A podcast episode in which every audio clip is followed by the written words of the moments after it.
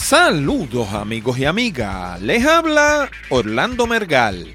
Para muchos, el nombre de Keiner Chará puede ser desconocido, pero este joven venezolano de 23 años de edad, radicado en Colombia, está haciendo su propio espacio en YouTube, en Twitter y en Instagram.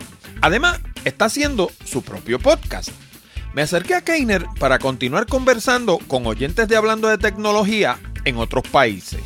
El primero de estos conversatorios fue con Maximiliano Castagno de Argentina, con quien conversé por casi cuatro horas y media y cuya grabación editada se convirtió en el programa 216 de Hablando de Tecnología.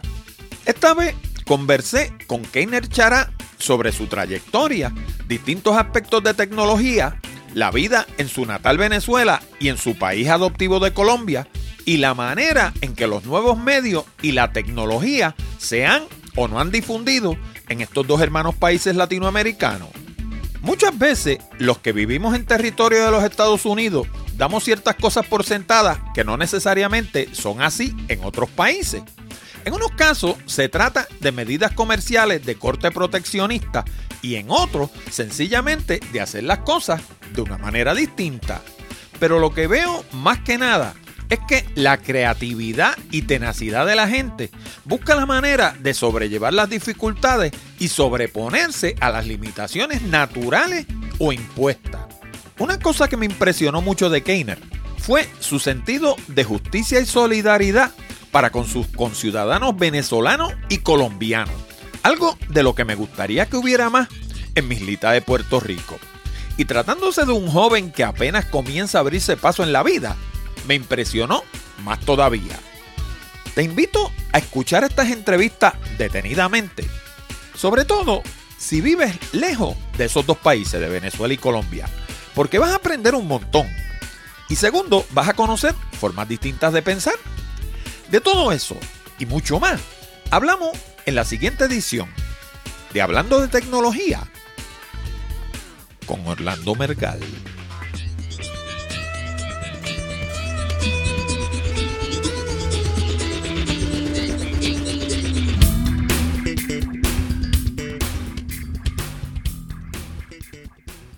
Saludos nuevamente, amigos y amigas, y bienvenidos al programa número 218 de Hablando de Tecnología. Con este que les habla, Orlando Mergal. Este programa llega a ti como una cortesía de Accurate Communications. Si necesitas servicios de comunicación de excelencia para tu empresa, como redacción en inglés o en español, traducción, producción de video digital, colocación de subtítulos para video, fotografía digital, servicios de audio, páginas de internet, blogs, diseño de libros electrónicos o inclusive producir un programa como este. Comunícate ahora mismo al 787-750-0000 para una consulta o visítanos en la internet en www.accuratecommunications.com. También te recuerdo que puedes enviar tus preguntas, comentarios y sugerencias a la dirección de correo electrónico contacto arroba hablando de tecnología.com o dejarnos un mensaje hablado en la pestaña verde de SpeakPipe que está en la orilla derecha de nuestra página de internet. Y por último, si escuchas el programa directamente en la página de Hablando de Tecnología, no olvides el pequeño botón de Share Save que hay debajo del título de cada uno de nuestros programas. Si piensas que nuestro material es bueno y que le podría resultar interesante a otras personas, dale share y ayúdanos a multiplicar la audiencia de Hablando de Tecnología. Y ahora, vamos al programa de hoy. ¿Te has preguntado alguna vez por qué alguna gente son capaces de cautivar a una audiencia mientras otras sencillamente los aburren? ¿Han notado cómo cada cosa que sucede durante su charla parece estar orquestada para lograr resultados específicos? Pues ¿sabes qué? Una presentación bien hecha conlleva mucho más que pararse frente a un grupo con una serie de transparencia. Eso lo hace cualquiera. En una presentación bien hecha, nada sucede por accidente. y el presentador experimentado conoce y controla cada elemento para lograr los resultados específicos que desea. Si de verdad te gustaría aprender a hacer presentaciones que logren su propósito, y no solo aprender a hacer transparencias de PowerPoint, te recomiendo mi libro titulado Presentaciones Efectivas.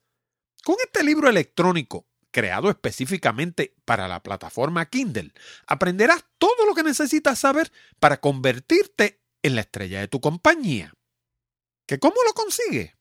Pues bien fácil visitando www.presentacionesefectivas.com. Y recuerda que no tienes que tener un Kindle para leer los libros del Kindle, porque la aplicación Kindle viene para dispositivos Android y iOS, Windows, Macintosh, Linux y hasta para BlackBerry. ¿Qué estás esperando? Ordena tu copia de presentaciones efectivas ahora. Bien amigos, y hoy les traigo una joya de entrevista. Estuve conversando por casi dos horas con un caballero que se llama Keiner Chará de la Hermana República de Colombia. Él es oriundo de la Hermana República de Venezuela, pero actualmente radica en Colombia porque está estudiando allá.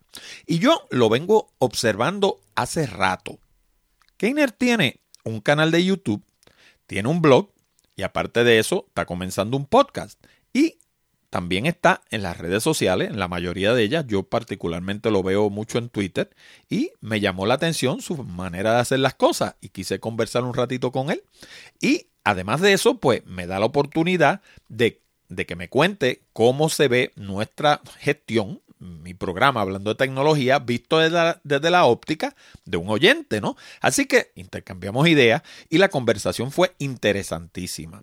La única pena es que Skype se estaba portando mal ese día y pues qué sé yo, van a notar que en algunas áreas de la entrevista pues hay un poco de ruido y qué sé yo qué, pero tratándose de que este individuo está al otro lado del Caribe, allá en Colombia, pues yo me conformo con, con que se oiga clarito, se oye bien, o sea, tiene sus defectos, yo sé dónde están, pero la tecnología hoy en día nos permite hacer unas cosas que antes sencillamente no podíamos hacer y a veces yo siento que estamos engreídos, porque hablamos con una persona, qué sé yo, que está en Australia, o que está en España, o que está en Japón, o sabe Dios dónde, y se oye perfectamente bien, tiene sus defectos en ocasiones, y lo que hacemos es buscarle la falta.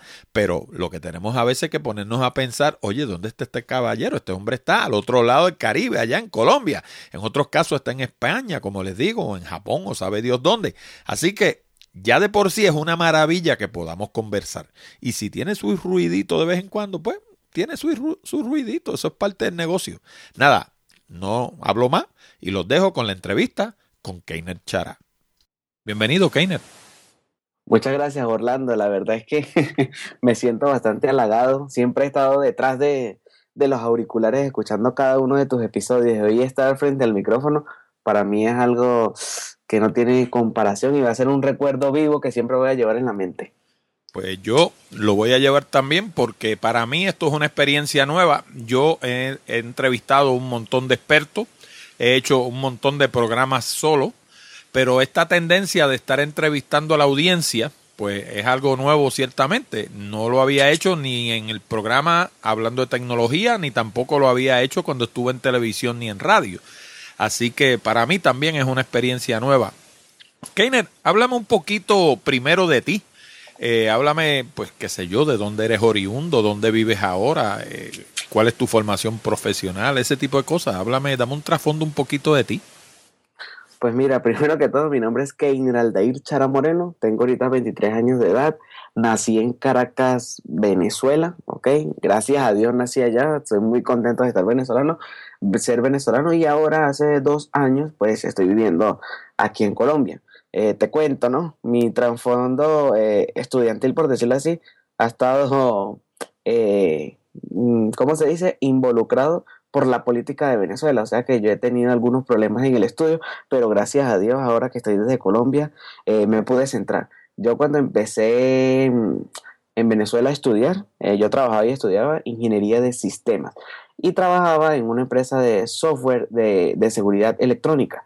¿ok? Por ejemplo, lámparas de circuito, circuito cerrado de televisión, lámparas de emergencia, cercos eléctricos, entre otras cosas, porque yo me gradué como bachiller técnico medio. O sea, no me gradué de bachiller solamente, sino que quise hacer una especialización para, para poder salir trabajando de una vez. Y en un principio, pues yo dije, bueno, voy a estudiar un poquito de electrónica porque yo quiero ser quien arregle mis computadores. Tenía esa mente o ese ideal vago de solamente pensar en eso, ¿cierto? Entonces empecé a estudiar ingeniería de sistemas en una universidad en Caracas, ¿ok? Una que me podía yo costear. Como bien hay universidades públicas, pero eh, no, no, no me daban como para, para entrar, ¿ok? Y pues yo siempre he dicho que los que tenemos la posibilidad, no es que tengamos mucho dinero, pero los que tengamos la posibilidad de estudiar pagando, podemos dejar esos, esos cupos de las universidades públicas a los que realmente lo necesiten, que no tengan para, para su educación profesional. Entonces, pues yo empecé a estudiar ingeniería de sistemas, donde me inscribí, pues no era la mejor universidad ni tampoco la peor, pero por la situación que estaba atravesando Venezuela, eh, eh, la educación no era, no era la óptima como todo, hay profesores buenos y hay profesores malos. Yo tenía profesores de matemática que nosotros firmamos la lista y de un momento a otro se desaparecía y nosotros, bueno, y el profesor. ¿Me entiendes? Hay quien quiere dar clase y quien no quiere dar clase. Hay quien quiere ver clase y quien no quiere ver clase. Aunque siempre mi, mi, mi pensamiento ha sido que, que si tú quieres estudiar, no importa que estés o no estés en una universidad, ahora con el Internet y tantas formas de aprender que hay, el que quiere ser y hacer, lo puede hacer. Bueno, eh, llegué al cuarto semestre de ingeniería de sistemas y sucedió el problema en Venezuela que estalló aquella problemática política. Entonces, pues yo con mis padres decidimos que me viniera a estudiar a Colombia, que pues siempre se ha tenido el pensamiento de que Colombia estaba un poco más arriba de la educación. Yo soy venezolano y todo, llamo mi país, pero eso sí debo reconocerlo. Igual, en Venezuela hay eh, universidades excelentes, ¿ok?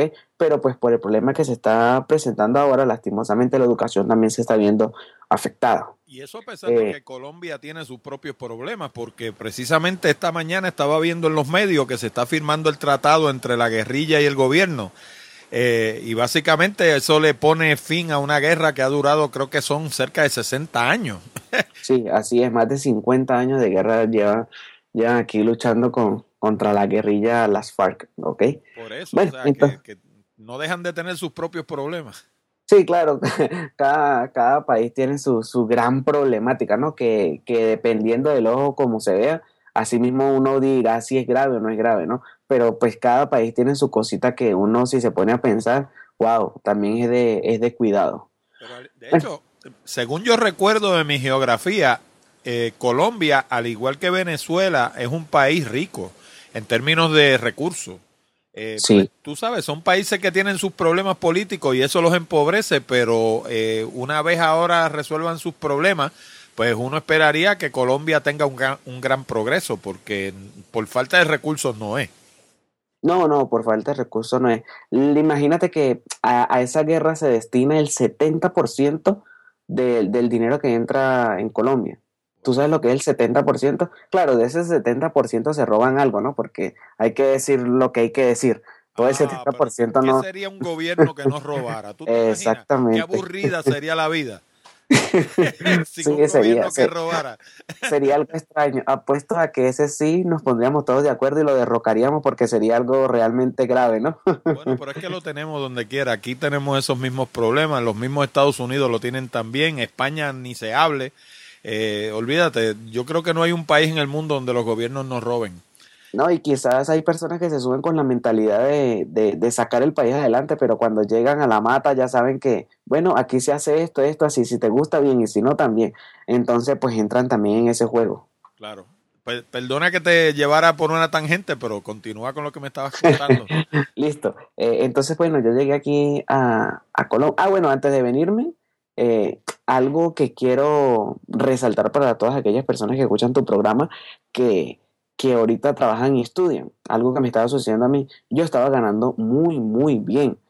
Y hubo un momento que yo empecé a, dejar a un lado los estudios por el dinero, ¿cierto? Porque pues ya yo estaba ganando bien y ya yo pensaba que, no, ¿para qué voy a estudiar? Y es algo que sucede cuando los jóvenes empezamos a, a ganar dinero y nos olvidamos de los estudios. Y es algo que no podemos hacer. Como bien yo dije ahorita, no importa que no vayas a la universidad, pero tienes que estudiar algo y especializarte en algo. Si vas a ser zapatero, como dice mi mamá, pues que seas el mejor. Entonces, pues yo, yo de esa universidad me, me, estaba saliendo poco a poco por, por el dinero y hubo un momento que me entró el afán por estudiar psicología. O sea que ya iba a dar un cambio radical de ingeniería de sistemas a psicología. A mí los sistemas, todo lo que tenga que ver con Internet y la tecnología en algunas ramas, me llama bastante la atención. Bueno, me, iba a inscribir en una, en una universidad a distancia con el propósito de poder seguir trabajando más y ganando más y estudiar a la vez, ¿no? Pero en, en esos días, pues, eh, Chávez falleció. Y cuando Chávez falleció, pues todo se volvió, explotó, Venezuela, mejor dicho, se, se, colapsó. Y yo tenía un vehículo en ese entonces y justo ese día que Chávez falleció, también me hurtaron el vehículo y sucedieron una serie de situaciones que me forzaron a, a, a salir del país. Entonces, pues ya yo aquí en Colombia llegué a Cali y empecé a estudiar también ingeniería de sistema. Pero cuando yo llegué, yo no quise homologar. Homologar es, eh, eh, ¿cómo se dice? no ver las materias que ya yo había visto en Venezuela. O sea, si yo homologo, podría haber entrado aquí otra vez al cuarto semestre, por ejemplo. Pero yo no quise, yo dije, no, si yo voy a hacer las cosas, voy a hacerlas bien y desde cero. Y que yo sabía que con los conocimientos que yo venía, no, no estaba apto para, para continuar. Y yo decía, ¿de qué me vale a mí tener el título si no tengo todos los conocimientos que yo, que yo necesito o debo, o debo tener? Entonces, pues yo empecé a estudiar ingeniería de sistema el primer semestre y en el primer semestre me di cuenta que, por ejemplo, en la universidad que yo estaba, nada que ver. Eso me dieron duro. A mí me tocaba ir a estudiar hasta los domingos, imagínate, matemática. De lunes a lunes todo era estudiar, estudiar, estudiar, estudiar. Bueno, hasta llegado a un punto donde en el primer semestre yo empecé a ver eh, que, que como que la pasión que yo le tenía a la tecnología el, ver ingeniería de sistema me la estaba, me la estaba derrumbando. Y yo decía, no, no, no sé. Es algo, es algo extraño. A mí me daban, por ejemplo, materias de programación y yo veía, no, pero es que esto no, no, no es lo mío. ¿Para qué yo voy a, sentarme a hacer esto si yo lo que quiero es, es dar, a, dar a conocer algo, enseñar cómo, cómo se hace, ¿me entiendes? Difundir. Pues eso, eso no es sistema, eso es comunicaciones. Eh, exactamente, ahí vamos. Entonces, pues yo entré en, en esa crisis. Y además, además, eh, muchas personas lo saben, pero yo tengo un problema visual, ¿no? Yo solamente veo por un ojo. Y yo decía, se llama coloboma del nervio óptico, nací así. Entonces yo decía, tanto tiempo frente a la computadora también me, me afecta la vista y yo tengo que cuidarme el único ojo que tengo. Y pues la programación, pues de, ah, existen multitud de monitores y, y, cosas que se le ponen a los monitores y programas y software que supuestamente atenúan la pantalla y todo eso, pero, pero no, no, no me sentía cómodo. Entonces yo les comenté a mis padres que a ellos, gracias a Dios, siempre he tenido el apoyo de ellos y les dije, padre, sucede esto, esto y lo otro. Entonces mi papá me dijo así, abuelo pájaro, me dijo, bueno, Kenny, ¿por qué tú no estudias algo como periodismo, comunicación social, si a ti hay que ponerte una cinta en la boca para que te, para que te calles, así como lo estás notando ahorita, Orlando, que me tomé la palabra y bueno, para adelante es para allá. Entonces me dice, usted cuando era pequeño, recuerde que usted era monaguillo y leía en la iglesia y hablaba delante de la gente, en las plazas, en Chacao, eh, en, que es un municipio ahí en, municipio ahí en, en Caracas, y usted hablaba en las plazas y todo eso, y tuve la, la, oportunidad también de hacer presentaciones cuando se iba a presentar Leopoldo López, que es ahorita el preso político en Caracas. Y yo también hacía presentaciones, entonces yo leía en público y, y, la voz se me prestaba. Aunque yo te soy sincero, que yo, yo tenía una voz en los micrófonos totalmente diferente a la que tenía presencialmente y a la que tenía por teléfono. Yo cuando contestaba un teléfono, cuando era pequeño, me decían, hola niña, pásame a tu mamá. Y era algo que yo decía, wow, mi voz es tan, tan, tan frágil, tan, tan sensible, tan, tan, femenina, eso, tan fina.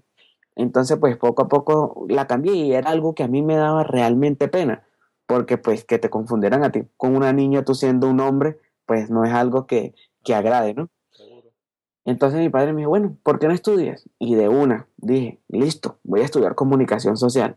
Entonces ahí sí homologué, porque en ingeniería de sistemas que estaba viendo en la Santiago de Cali, en la universidad donde estoy todavía, pues las materias que estaba viendo en primer semestre en sistemas, algunas también se veían en comunicación social, ¿cierto? Porque pues básicamente tú también tienes que ver matemática, estadística, pero de una forma más, más leve, matemática, estadística, epistemología y entre otras. Entonces la homologué y Orlando, desde el primer día que yo me sentía a ver clases de comunicación social, yo puedo asegurar y decir que mi vida cambió. Yo empecé a ser otro, me convertí más sociable, mi forma de expresarme cambió. Claro que todavía no soy perfecto, ¿no? Porque todavía me faltan algunas cosas, pero yo digo que, que no sé, me, me, me enamoré de mi carrera de una forma que yo digo que las personas que no están estudiando lo que realmente les apasiona, qué triste por ellas. Y los que estamos estudiando lo que realmente nos apasiona, sentimos una alegría. Mira, claro, como todo estudiante, a ti a veces te pueden mandar una tarea y tú dices, no, qué fastidio, yo no quiero hacer nada. Pero es muy diferente cuando tú estás estudiando algo que realmente te apasiona y te dejan, por ejemplo, mira, tienes que hacer una entrevista, me dicen, o mira, tienes que hacer un producto audiovisual. Pues yo puedo decir, ay, no, pero justamente hoy que, que iba para el cine, ¿me entiendes? Por ejemplo, pero, pero es, te lo dejan a ti, como tú amas lo que estás estudiando, tú dices, wow, qué genial. ¿Por qué? Porque sabes que en eso que vas a hacer vas a aprender otra cosa. Y adicionalmente a esto, los profesores que yo he tenido, ¿para qué? He tenido profesores buenos, malos, regulares, ¿cierto? Pero de cada uno he aprendido algo. Y es lo que me satisface a mí, porque cada día aprendo algo nuevo. y además... perdona que te interrumpa, hasta, hasta, de los malos uno aprende, porque aprende cómo no hacer las cosas. exacto, exacto. Y que yo tengo algo que yo en ese sentido soy un poco rebelde con algunos profesores cuando ellos te quieren imponer lo que es. Ellos están para enseñarte, no para obligarte a hacer las cosas como ellos quieren que tú las hagas. Por ejemplo, yo tuve un profesor que, que decía que, que, lo que estaba pasando en Venezuela que era pura mentira, que esto, bla, bla, bla, y era una persona que nunca había ido a Venezuela. Entonces yo decía, ¿usted por qué dice eso si usted no tiene fundamentos o no ha ido al, sitio para ver realmente lo que sucede? Nosotros estamos estudiando comunicación social y usted para hacer sus, aclaraciones, usted tiene que ser objetivo con lo que va a decir. Entonces, en ese sentido, sí, yo no, no, no estoy de acuerdo cuando los profesores te quieren imponer algo. Muchachos, esto lo tienen que hacer así, así, así, así, así. Entonces yo le digo, profesor, pero si yo también lo puedo hacer que me dé ese resultado de otra forma, ¿por qué no hacerlo así? Claro, si tiene una explicación coherente, pues ya uno dice, vaya, tiene razón. Pero si no lo tiene, uno también está dispuesto a explorar otras, otras opciones. Entonces, sí. ¿Sabes cómo se llama eso? Eso se llama un estudiante que piensa. A diferencia de otros estudiantes que no piensan. Hay otros estudiantes que se aprenden una fórmula y esto se hace así, sumo uno más uno y me da dos. Y nunca se salen de uno más uno me da dos porque hacen las cosas como un autómata, no piensan. Y, yo en ese sentido también otra cosa que puede ser que sea una falencia, que yo no soy muy teórico, yo soy más que todo práctico.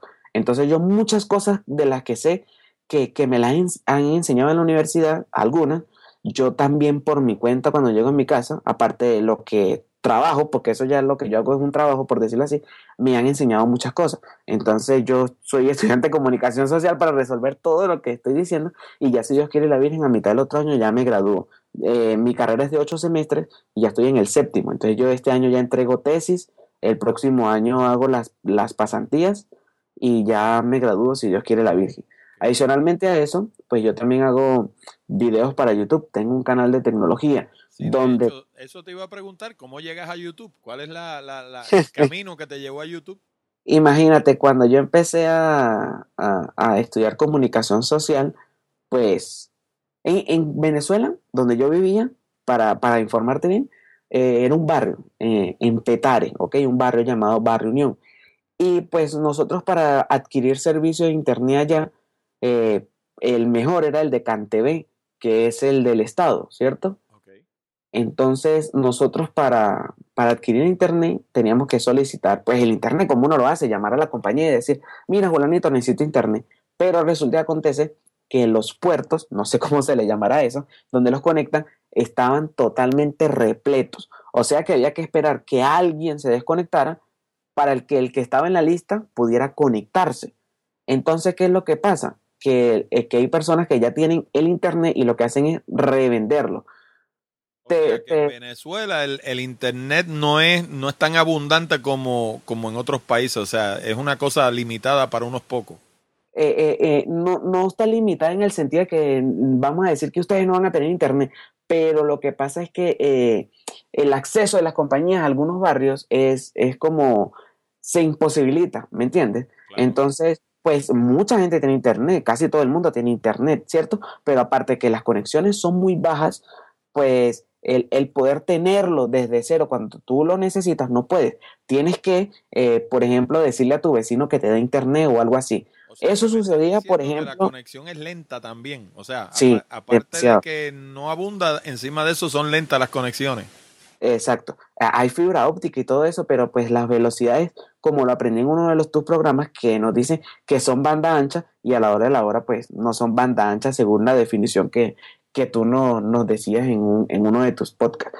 Entonces, ¿qué, qué me sucedió a mí? Eh, había alguien que tenía una agencia de loterías ahí en el barrio y él daba internet o sea, él pagaba su internet y aparte de eso lo distribuía, pero cobraba. O sea que, por ejemplo, con lo que me cobraba a mí, él podía pagar dos meses de su internet, sabiendo que tenía... Rico le llamamos un revendón. Eso. un revendón. Imagínate. Y, él, y sabiendo que tenía más de 30 personas conectadas, por ejemplo. Entonces, imagínate tú, una conexión. Todavía. exactamente, una conexión de 10 megas, ponte repartida entre 30, ¿cuántos megas queda? Eso es casi un dial-up. Exactamente. Me acuerdo que había que decirle a la gente, mira, voy a conectar mi internet, cuelga el teléfono. Entonces era así, así era que yo tenía. Entonces, pues, ver un video en, el internet que yo tenía en, ahí, eso era una tortura. Yo tenía, por ejemplo, que dejarlo cargando horas o alguna actualización de Skype, por ejemplo, yo tenía que dejar toda la noche la computadora prendida a ver si se actualizaba. Llegué aquí a Colombia y, entonces me, se me prendió el bombillo de subir un video a YouTube. Recuerdo que el primero que subí fue sobre una aplicación llamada Flipboard, que es una revista para leer cualquier tipo de contenido, pero es una revista digital. Y lo subí. Y ese momento en que yo subí ese video, yo dije, wow, de verdad que estudiar comunicación social me cambió la vida porque cuando yo había pensado subir algo que lo puede ver todo el mundo y además mi voz, que yo le tenía tanto... La diferencia en velocidad entre Venezuela y Colombia, abismal.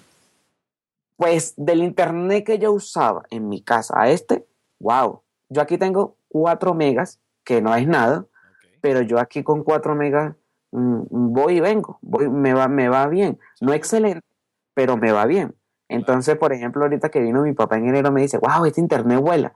Claro, para la conexión que nosotros teníamos, hay personas que sí tienen su conexión total en Venezuela, ¿cierto? Pero ya son de, de otros estratos, de otros niveles económicos, ¿me entiendes? Yo te estoy hablando del barrio donde yo vivía, que era en era un barrio pobre. No, y todo es relativo, porque por ejemplo, nosotros, yo aquí en Puerto Rico tengo la conexión, tengo dos conexiones. Tengo una con una compañía que se llama Neptuno Networks, que es propiedad de un amigo mío.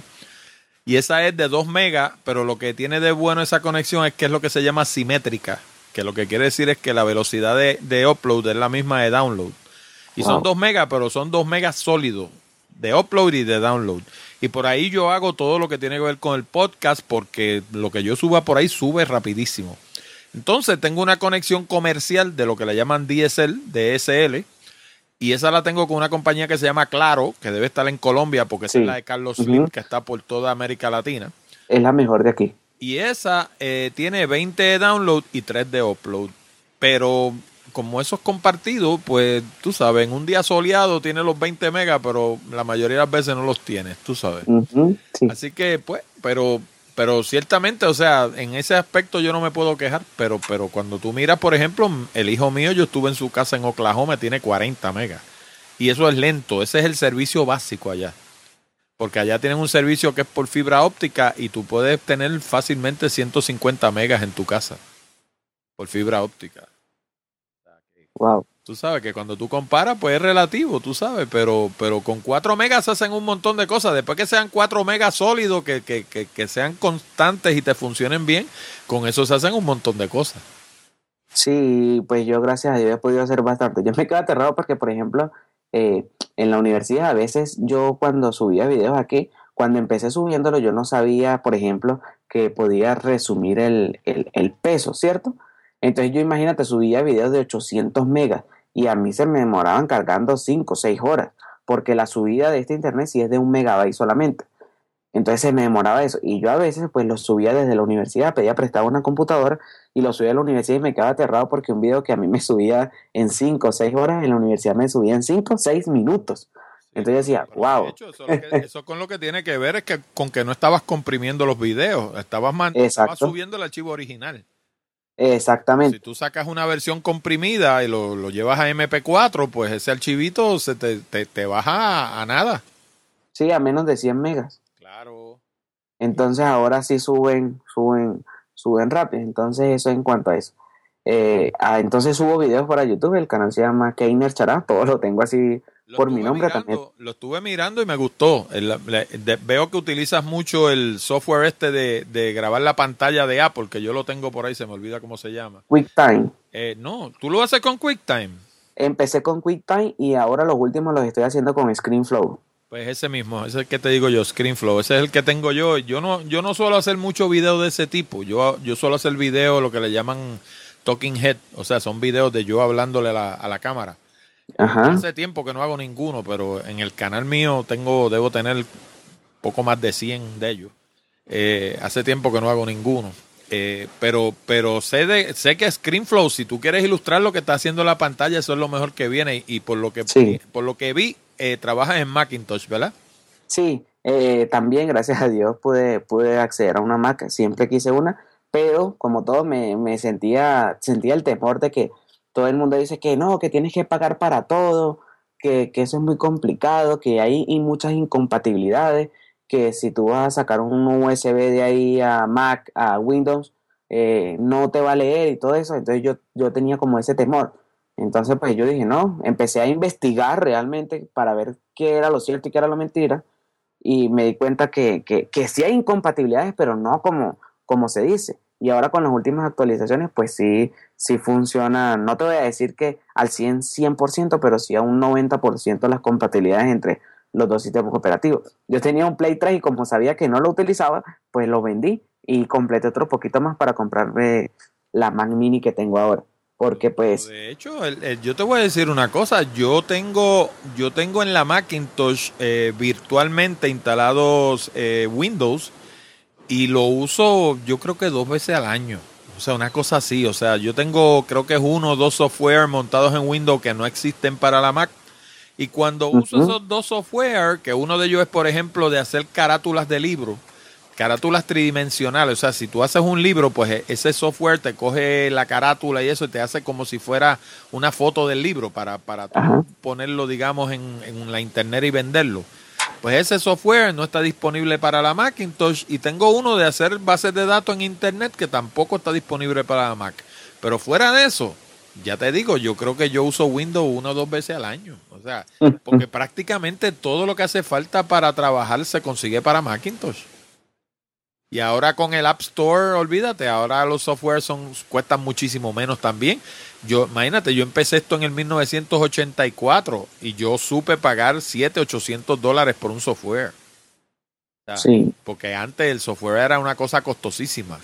Ahora el software ha bajado de precio de una forma porque hay tanta variedad de software que si tú quieres comprar, por ejemplo, Photoshop hoy en día y, y con todos sus plugs y todas sus cosas, pues a lo mejor te gastas mil o dos mil dólares entre el software y todos los plugs. Pero hay otras alternativas que las puedes comprar con 30 o 40 dólares y que no hacen todo lo que hace Photoshop, pero hacen lo suficiente para que puedas trabajar. Así es. Pues el, el, mejor ejemplo es Pixelmator. Pixelmator vale 30 pesos y a menos que tú seas un, un power user, con Pixelmator tú haces prácticamente todo lo esencial. Sí, así es. Lo que pasa es que ahora estamos invadidos por la mentalidad de lo gratis, que creemos que con tan solo buscar en Google ya todo nos debe salir gratis.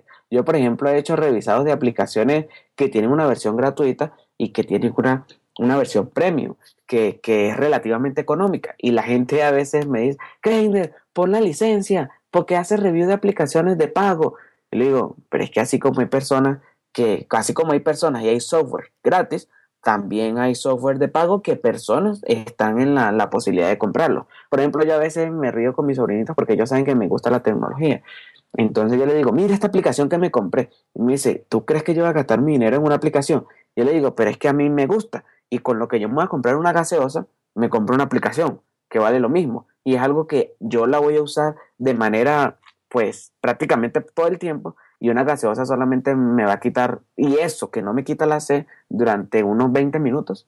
Entonces también las personas tenemos ahorita que quitarnos la mentalidad de lo gratis, porque así como nosotros necesitamos una herramienta, las personas que creó esa herramienta también necesitan cómo subsistir. ¿Y cómo va a subsistir? A través de, de la venta de esa herramienta que a nosotros nos va a ser útil.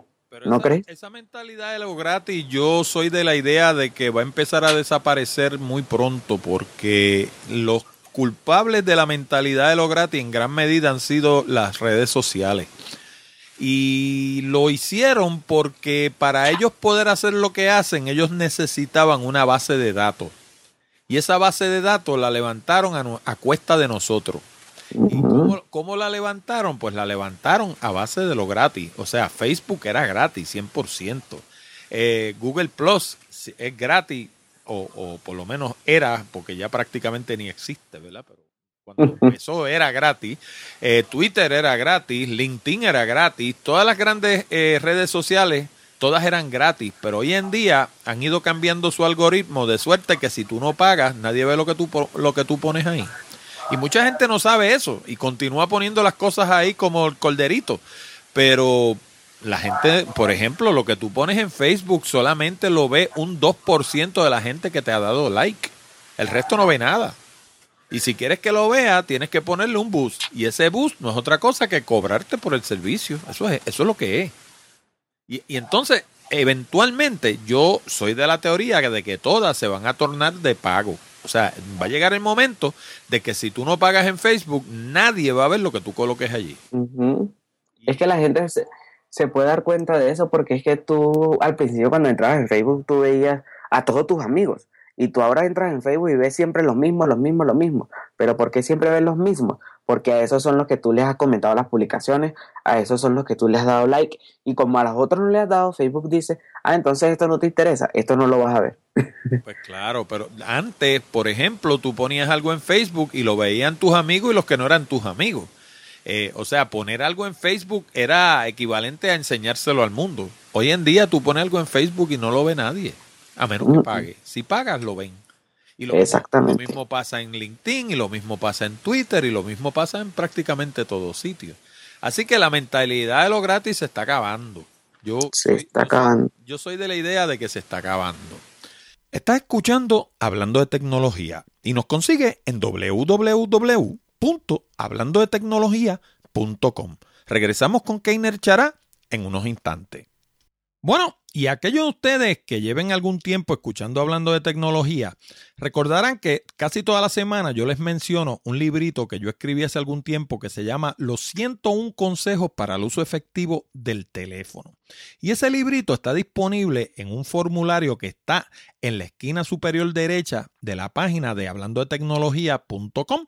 Allí hay un recuadro con un formulario donde usted escribe su nombre, apellido y dirección de correo electrónico y automáticamente el sistema le va a enviar el librito en formato PDF. Y son 101 consejos que le sirven para teléfonos comerciales, teléfonos residenciales y teléfonos móviles. Y aunque uno a veces piense que el teléfono es una cosa como medio antigua, que lo moderno son las tabletas y lo, ese tipo de cosas, pues es bueno que sepan que todavía a nivel mundial hay más teléfonos que computadoras. Y el teléfono sigue siendo el método número uno de comunicación a nivel mundial.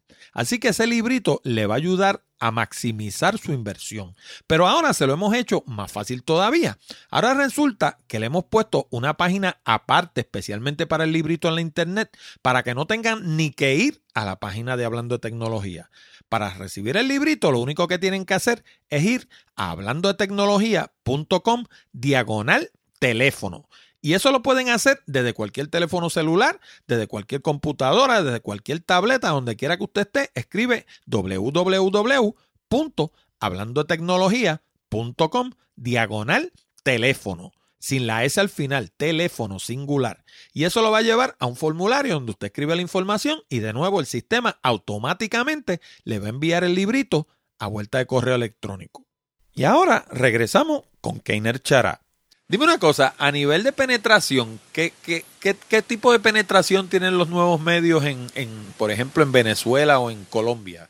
Porque esta mañana cuando hablamos, pues qué sé yo, me dijiste que hiciéramos un comparativo entre Colombia y Venezuela.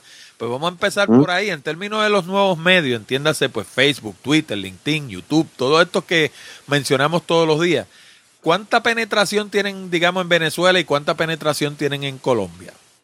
Mira, pues para empezar en Venezuela, los medios nuevos de comunicación, hablando más que todo de las redes sociales, han tenido una profunda penetración, aunque se les quiera restringir, ¿no? Por parte del gobierno. Han sido una ventana donde personas como tú y como yo han podido demostrar lo que está sucediendo, ¿ok? Eh, estamos hablando de las personas que tienen acceso a ello, ¿ok?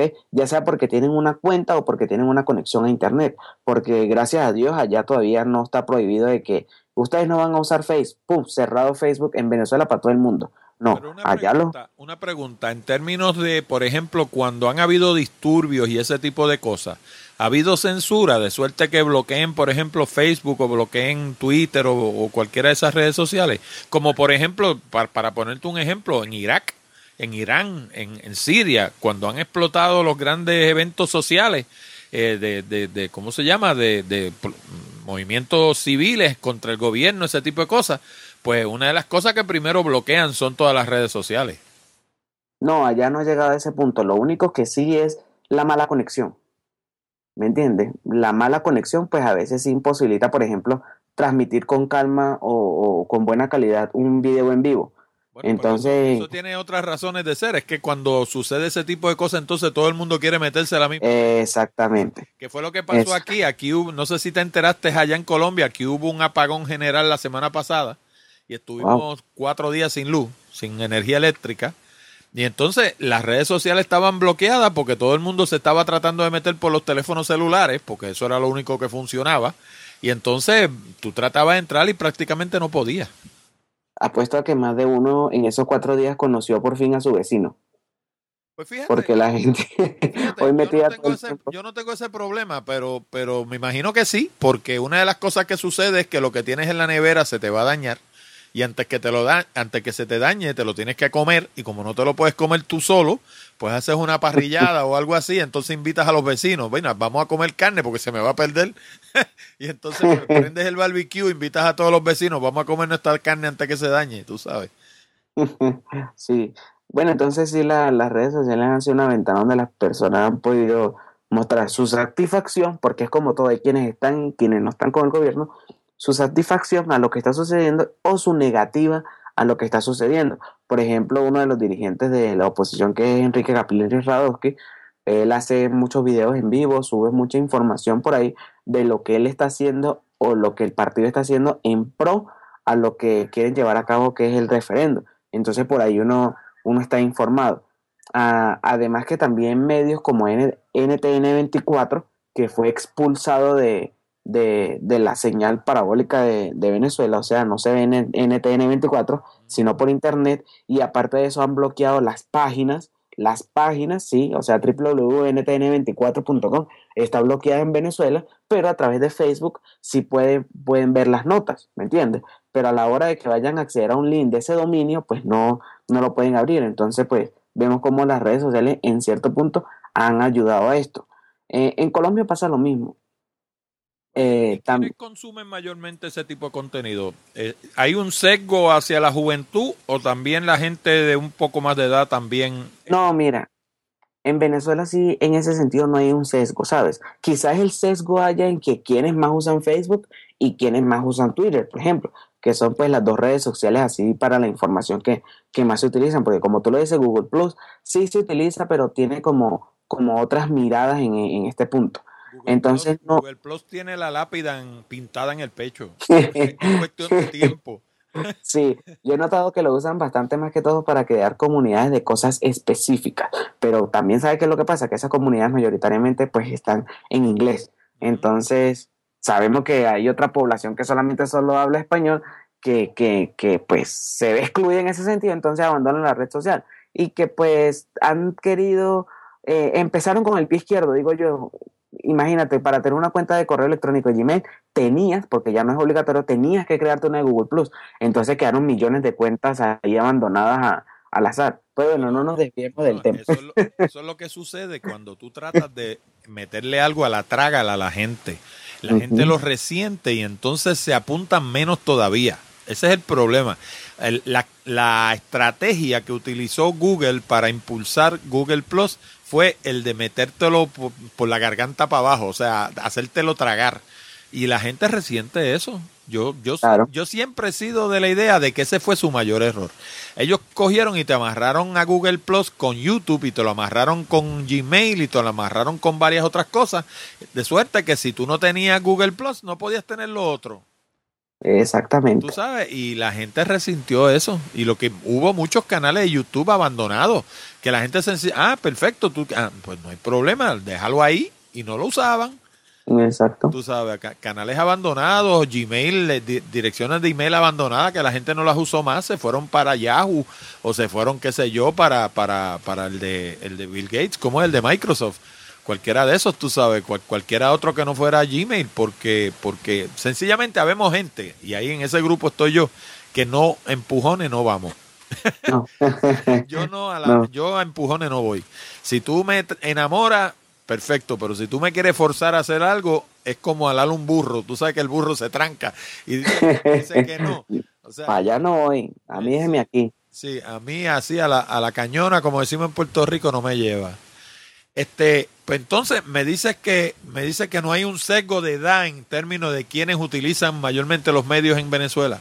No, porque pues como todos se ven involucrados en la situación que está sucediendo y que ya desde pequeños hasta grandes se están viendo afectados, pues no, no, no, no hay un, un, sesgo de edad. Tanto los jóvenes, pues eh, en pro a mejorar su país, le entran a las redes sociales a ver qué es lo que está pasando ahí y a informar y pues lo, los adultos mayores que también tienen la idea de cómo funciona, también lo hacen. Por ejemplo, mi papá tiene 72 años de edad y él entra a Face a ver qué es lo que está pasando. Sigue a varios dirigentes de, de la oposición a ver qué es lo que está sucediendo, pero en ese sentido sí, por ejemplo, podríamos decir que no sigue a los del gobierno, pues como para tener un equilibrio de la información que sería lo más correcto. Pero ¿qué es lo que pasa? Cuando tú das la información, si tú no estás de acuerdo con algo y das una información que insulta, que hace sentir mal a la otra parte, ¿quiénes te van a seguir? Las personas que les gustan los insultos y que también se sienten identificados con esa, con esa mala comunicación. Entonces, en ese sentido es que no hay un equilibrio, porque lo más correcto sería es que si yo soy de la oposición, yo así sea de la oposición, tengo que contra, contrastar las ideas. Si yo sigo un dirigente de la oposición, también podría seguir un dirigente de, de, del gobierno para ver qué es lo que está diciendo él y qué es lo que está diciendo el otro, para yo contrastar esas dos informaciones y tener mi propio punto de opinión. Pero como una de las dos, en este caso la del gobierno, se, se centra solamente en, en, insultar, en difamar y en mentir en, en cosas que, que, el que sabe nota, entonces pues en ese sentido sí no hay como una, una estabilidad en el seguimiento de, la, de las informaciones, sino que si yo soy de la oposición, solamente sigo a los de la oposición, y si soy del gobierno, pues solamente sigo a los del gobierno. ¿Me hago entender en ese sentido? De hecho, Joan Manuel Serrat dice que las palabras soeces son el lenguaje del torpe. Uh -huh. eh, tú sabes, cuando tú recurres al insulto, cuando tú recurres al, al, al, atropello, a las palabras soeces, es porque no tienes argumento para discutir con inteligencia. Eso es Exactamente. Todo. Eso, eso, bueno. es todo, eso es todo. Este, y el gobierno, hablando del gobierno y de las institu instituciones educativas, ¿le ven la importancia a estos nuevos medios? Y te hago esa pregunta porque ayer estaba hablando con Melvin Rivera, no, no sé si sabes quién es, de Miami, que tiene un, un, podcast que se llama Vía Podcast. No. Él me entrevistó para, para el podcast de él. Y entonces estábamos hablando de la manera en que en algunos países han incorporado, por ejemplo, todas estas nuevas tecnologías en los currículos universitarios. Y en Puerto Rico, por ejemplo, no. En Puerto Rico yo entré a las dos universidades principales de Puerto Rico y todavía están hablando de Marshall McLuhan, chicos. Tú sabes, sí, tú sabes, están, están enseñando a la, enseñándole a la gente lo que yo estudié cuando hice la maestría en el 85. Tú sabes, y, y está bien, eso es importante, eso hay que entenderlo y qué sé yo, el modelo de la comunicación y qué sé yo. Pero también tú tienes que entender cómo funcionan las redes sociales, tú tienes que entender cómo funciona un podcast, tú tienes que entender cómo funciona un blog. Y no lo veo en los currículos y me pregunto en tu país o en tus países, porque de nuevo hablamos de Venezuela y hablamos de Colombia, el Estado y, el, aparato educativo le ven la importancia a estos medios. Pues mira, eh, en el currículum con el que yo empecé estudiando en Venezuela, eh, mm, pues quizás cuando yo estaba ya, el auge no estaba con, como estos dos últimos años, por ejemplo, ¿ok? Pero no, no, no se veía o no se utilizaban para efectos educativos como, como tú me lo, me, lo, me lo indicas. Quizás sea donde, en la universidad que yo estaba, no sé en las otras, ¿ok? Pero, pero por ejemplo, aquí en Colombia, mm, cuando yo recién entré, no, tampoco no lo usaban, pero ahora, por ejemplo, este año, que los dos últimos semestres que, he cursado eh, en este año, eh, sí me he dado cuenta de algo, que los profesores están intentando vincular, ¿ok? Vincular, por ejemplo, las redes sociales y los medios digitales a la información. Pero ahí va el punto. Una cosa es vincular y otra cosa es saber hacerlo. Por ejemplo, en la, en la universidad tenemos una plataforma que se llama eh, Virtual 3. ¿Cierto? Que es para ofrecer cursos virtuales. Y excelente, para que la plataforma eh, podría trabajar bien. No estoy diciendo que no trabaje bien, pero podría trabajar bien, ¿no? Pero ¿qué es lo que sucede? Que las personas que dan las clases o los profesores que dan las clases virtuales, mmm, como que no, no la entienden. Quizás como yo soy un amante de la tecnología y se me hace fácil entenderla, eh, lo, los esté jugando más allá. Pero yo digo, y me centro aquí, si yo voy a ofrecer algo y voy a, a, a, interactuar a través de ese algo, se supone que debo saber hacerlo. Por ejemplo, tú, eh, Orlando, Ajá. si tú vas a hacer tu podcast, pues tú sabes cómo se maneja un micrófono, o por lo menos cómo se edita un audio. No te vas a hacer podcast, no te vas a poner a hacer podcast a lo loco. Pero Entonces, decirte, nada de lo que yo hago yo lo estudié en la universidad. Ah, no, claro, pero, pero lo sabes. Exactamente, o sea, yo vengo, yo vengo haciendo esto, yo tengo 62 años, yo lo vengo haciendo desde los 7 años. Yo, Imagínate. Tú sabes, yo empecé con un tío mío que, que, tenía un componente cuando yo era un muchachito y yo, yo le andaba detrás, me le enredaba entre los pies, era una cosa que yo tenía una adoración con aquel tío. Y él me metió todo lo de la tecnología, él me lo metió en el DNA, una cosa desde niño. Y pues cuando estaba en la escuela superior, pues eh, tenía una banda de rock and roll y yo era el que la ponía a sonar, yo era el que alambraba todos los micrófonos y los amplificadores y todo ese tipo de cosas. O sea, básicamente era el técnico de la banda, aparte de tocar guitarra y cantar, pues yo era el que alambraba la banda, yo era el que la ponía a sonar.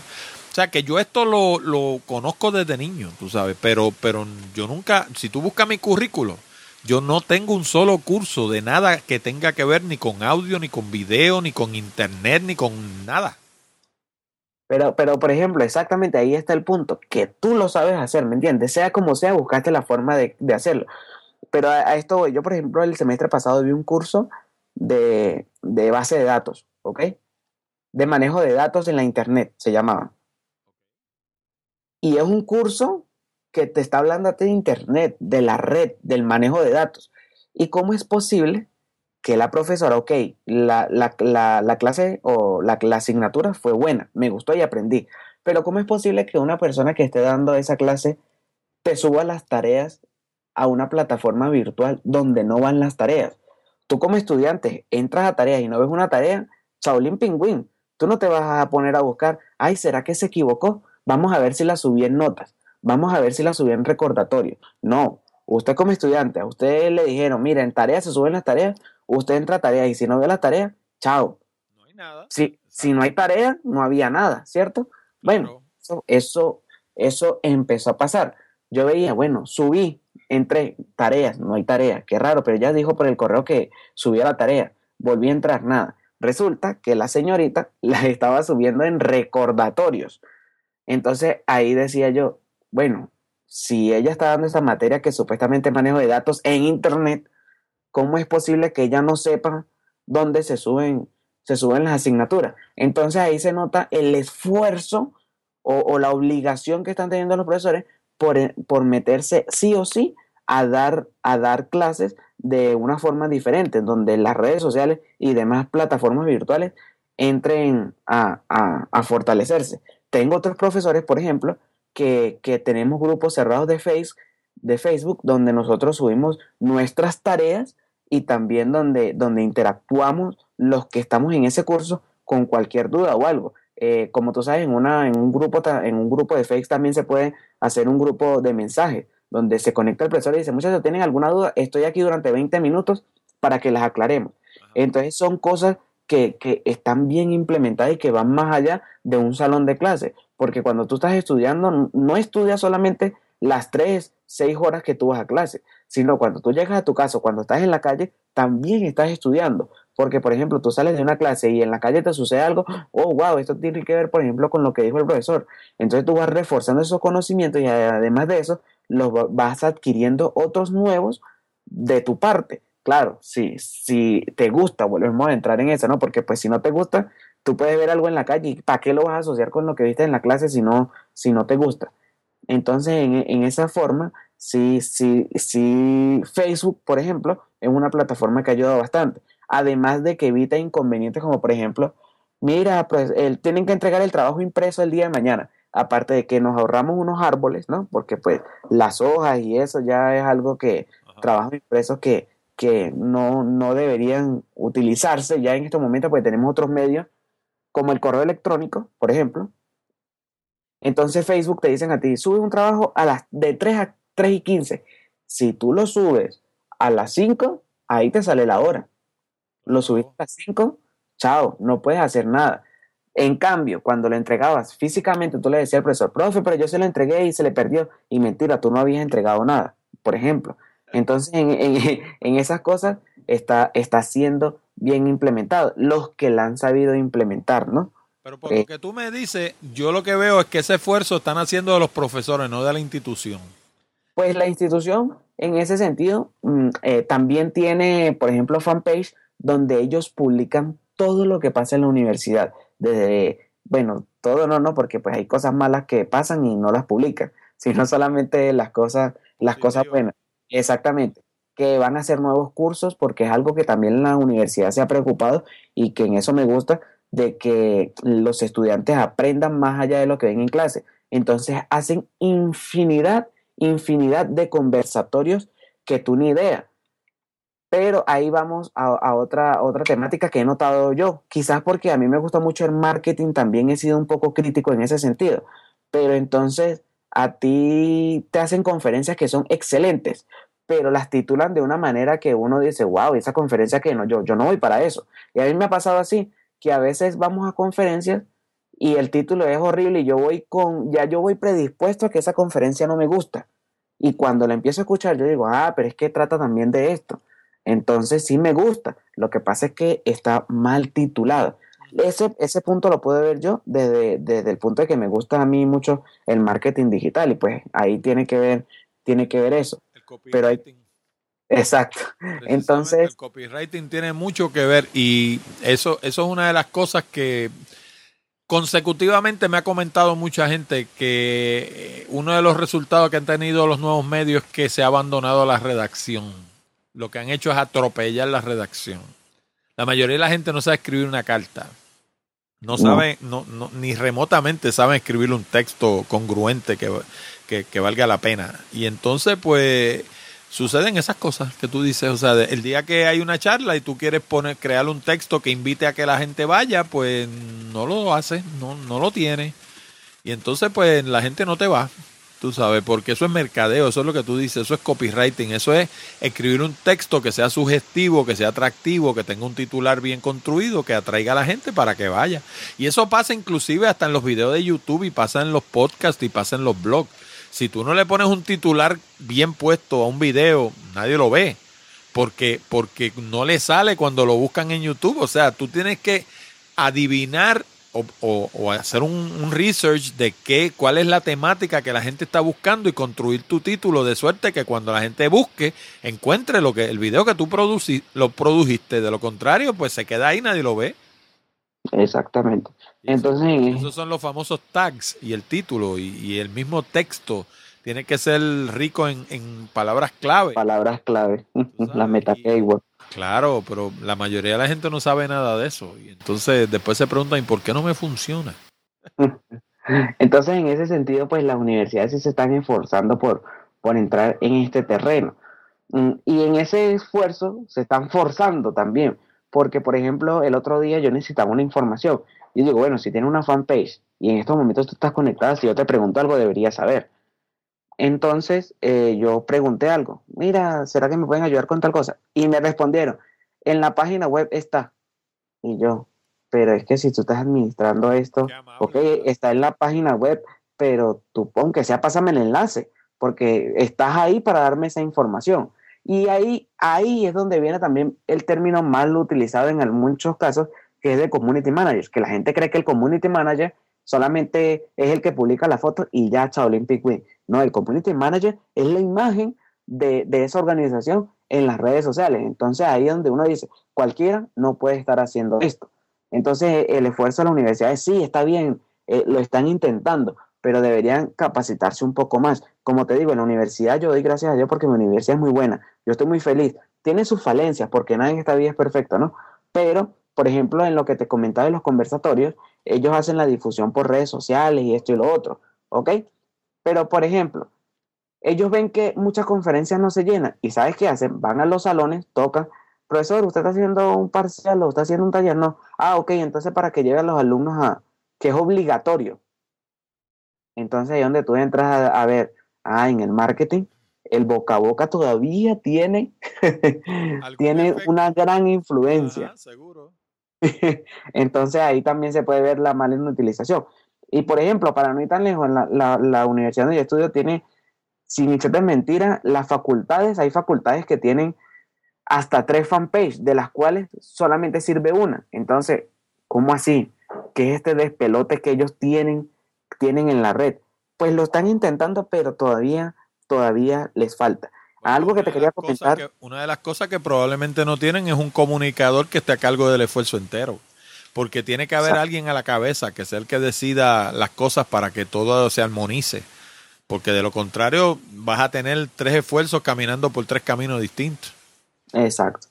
Eh, claro, yo hay, hay, universidades que yo sí he visto que, que son de estratos más altos, pues que sí tienen unas calidades, mejor dicho, impresionantes pero es por eso mismo, por el estatus que estamos. La universidad que yo estoy, por ejemplo, te digo que es excelente, a mí me encanta, porque es una universidad, ¿cómo se dice? Ah, corrígeme por favor, pluricultural, o sea, que tiene de todas las culturas. Ahí entran personas con pocos recursos hasta personas que tienen bastante recursos. Entonces es algo que, que favorece que tú como persona también crezcas. Entonces, eso es bueno porque esas influencias te enriquecen. Exactamente. el tú saber bregar con gente de todas las estratas sociales y de culturas distintas, inclusive de países distintos, eso es positivo, porque tú sabes, termina siendo un mejor producto. Exactamente. Eh, otra cosa que te quería comentar. Ave María, el gallo está, hoy, sí. está, hoy está hecho un pavarotti. Es que saludos. en, el podcast que yo también hago de tecnología, a veces la gente me lo pregunta, mira, y el gallo hoy no ha salido. Ajá, sí, sí. Bueno, algo que te quería comentar en, torno a Venezuela. Eh, el gobierno allá también mm, regala, me suena difícil decir esto, ¿no? Regala, porque como estamos diciendo ahorita, nada es gratis ni regalado, sino que todo te lo van cobrando cobrando de, de una u otra manera, que no todo se cobra en efectivo, pero hay diferentes formas de cobrar. Eh, allá regalan unas computadoras denominadas o nombradas por ellos mismos como canaimas se las regalan a, los muchachos dependiendo de, su nivel escolar, ¿no? Cuando yo me vine, pues se las regalaban solamente a, los, niños, a los de primaria, que es de primero a sexto grado, ¿ok? Les regalaban esas portátiles Canaima que tenían un sistema operativo eh, creado por, por venezolanos para esas computadoras específicamente y todo eso pero pues esas computadoras no tenían la libertad que tiene una libertad normal, ¿me entiendes? Que tiene una computadora normal. Probablemente están intervenidas también. Exactamente, tú qué sabes, ¿no?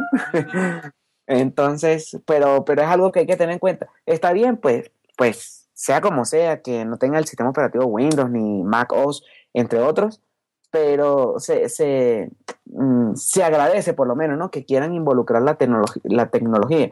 Eh, aquí también en Colombia en algunos departamentos o en algunos y, en algunas instituciones de bajos recursos también regalan regalan tablets, pero esas tablets sí son Android y usted sí puede hacer con ellas lo que quiera, pero traen unos, unos unas aplicaciones de estudio que ya vienen preinstaladas. Entonces, pues algo también que, que se agradece que quieran que, que, las personas de bajos recursos también accedan a este tipo de dispositivos. Oye, ahora que hablas de, de, de compañías norteamericanas, ¿Qué dispone, disponibilidad hay en tanto en Venezuela como en Colombia de servicios, por ejemplo, como PayPal? Eh, bueno. Por, ejemplo, de, de, compañías como Amazon, servicios de transporte, digamos, como UPS o como FedEx. O sea, si yo me siento en Colombia, yo puedo comprar una computadora, digamos, en los Estados Unidos y tenerla allí al otro día por FedEx. Mira, te, te hablo de mi experiencia personal, ¿no? Eh, cuando eh, el gobierno en Venezuela, en Venezuela, ay, yo no quiero hablar mucho del gobierno, pero es que tengo que decirlo, no sé, me sale natural. Entonces, el gobierno en Venezuela habilitaba unos dólares para compras por internet, porque eso ya está controlado, ¿cierto?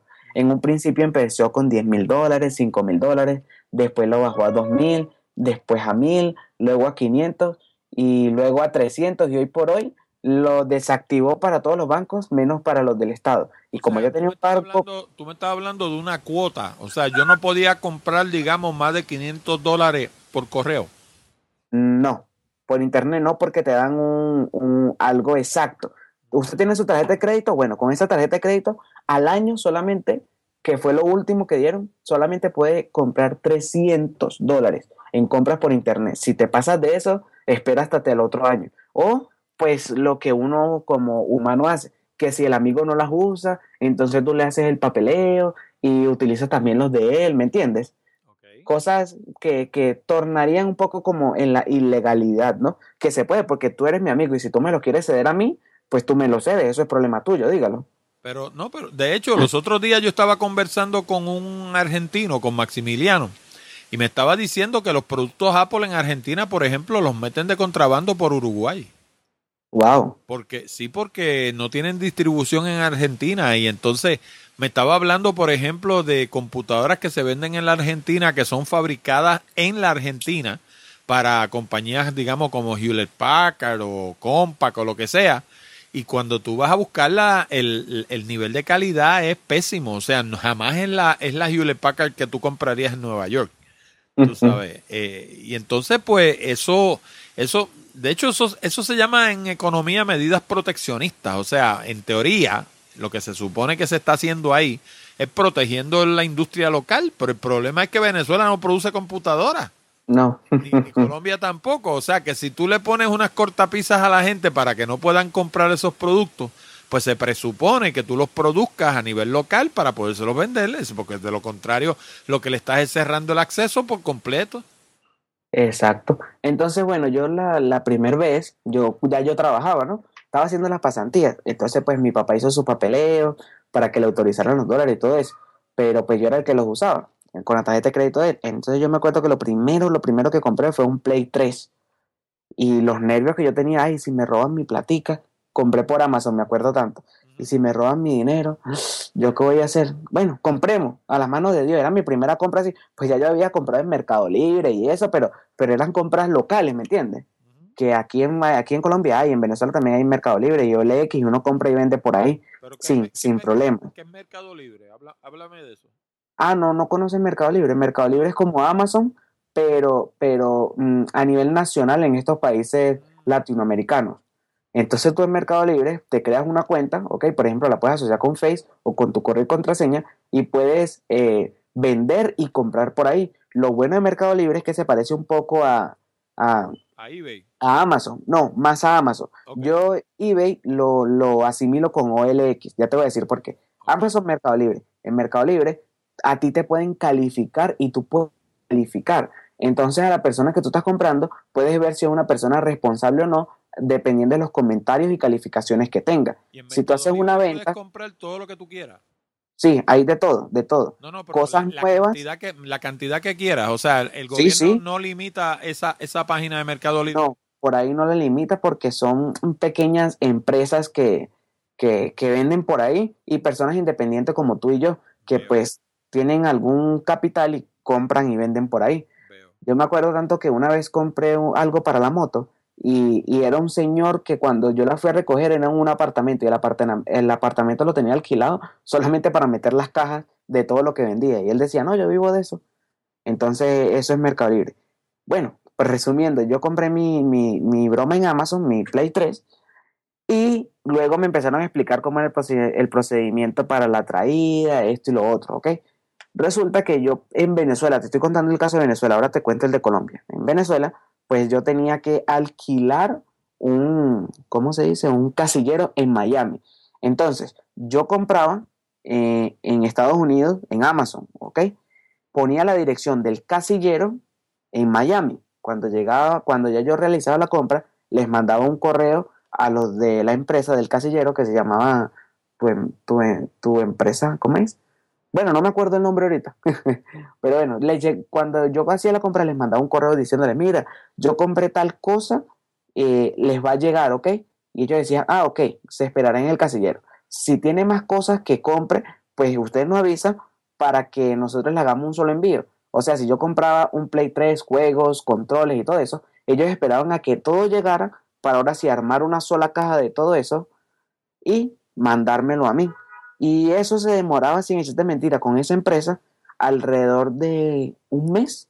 Un mes se demoraba en, en, llegar.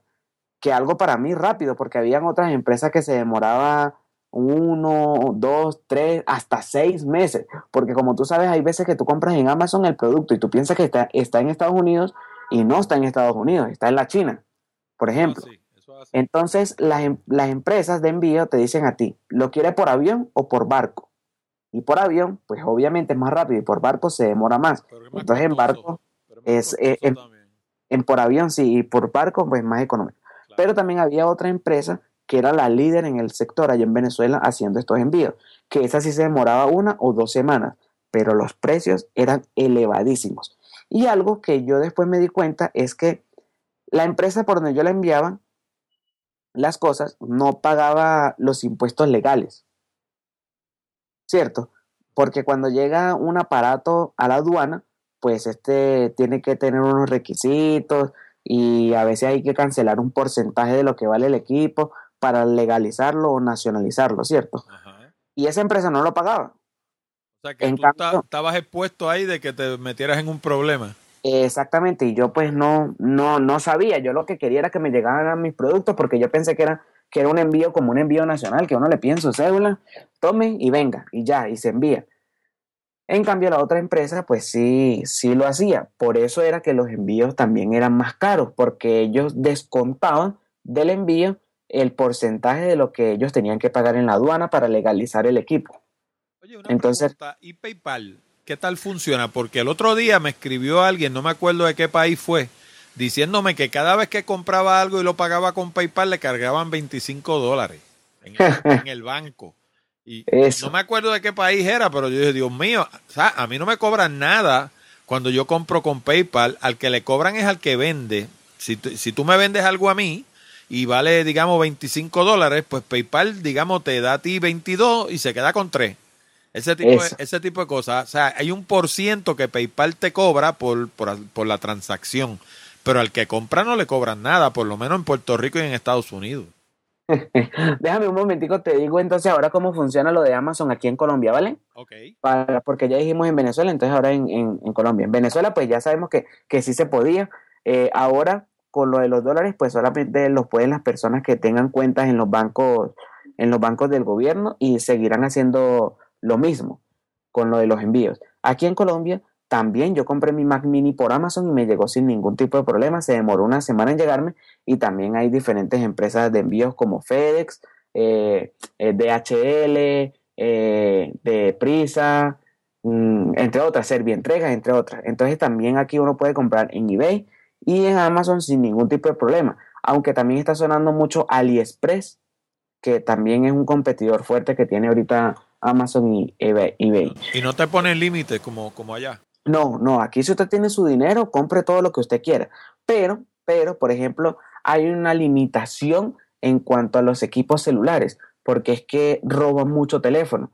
Entonces, en cuanto a la limitación de los equipos celulares, eh, lo que está haciendo el gobierno es impulsando a que nosotros compremos aquí en las operadoras, porque, como te digo, hay muchos robos. Por ejemplo, roban teléfonos en otros países y los traen aquí a Colombia. Y como roban aquí en Colombia, también se los llevan a otros países. Entonces, es algo que el gobierno está tratando de raíz. Si tú, por ejemplo, Orlando, vienes para acá, para Colombia, y él te digo, Orlando, tráeme cinco iPhone ahí, por favor, que ya acá te los paso, usted no los puede traer. Usted puede traer solamente tres equipos nuevos. Y si trae más de tres equipos, pues ya sabe que le van a retener los otros equipos porque es un decreto que hay para fortalecer la venta de equipos aquí dentro del, dentro del, país. Entonces, si tú vas a comprar equipos celulares, pues ya sabes que tiene esa limitación, pero de resto usted puede comprar todo lo que quiera. Yo, por ejemplo, compré mi Mac, he comprado otros dispositivos electrónicos y cosas para los videos, como por ejemplo las luces, el trípode y todo eso, y sin ningún problema. se, se empieza bueno, si lo compras fuera del país va a estar al día, pero lo que consigues en el país está más o menos al día. O sea, digamos, pues sí. si, tú, tú puedes comprar en Colombia un iPhone 7. Sí, claro, sí, porque no hay Apple Store, pero sí hay tiendas oficiales de Apple que se llaman iShop.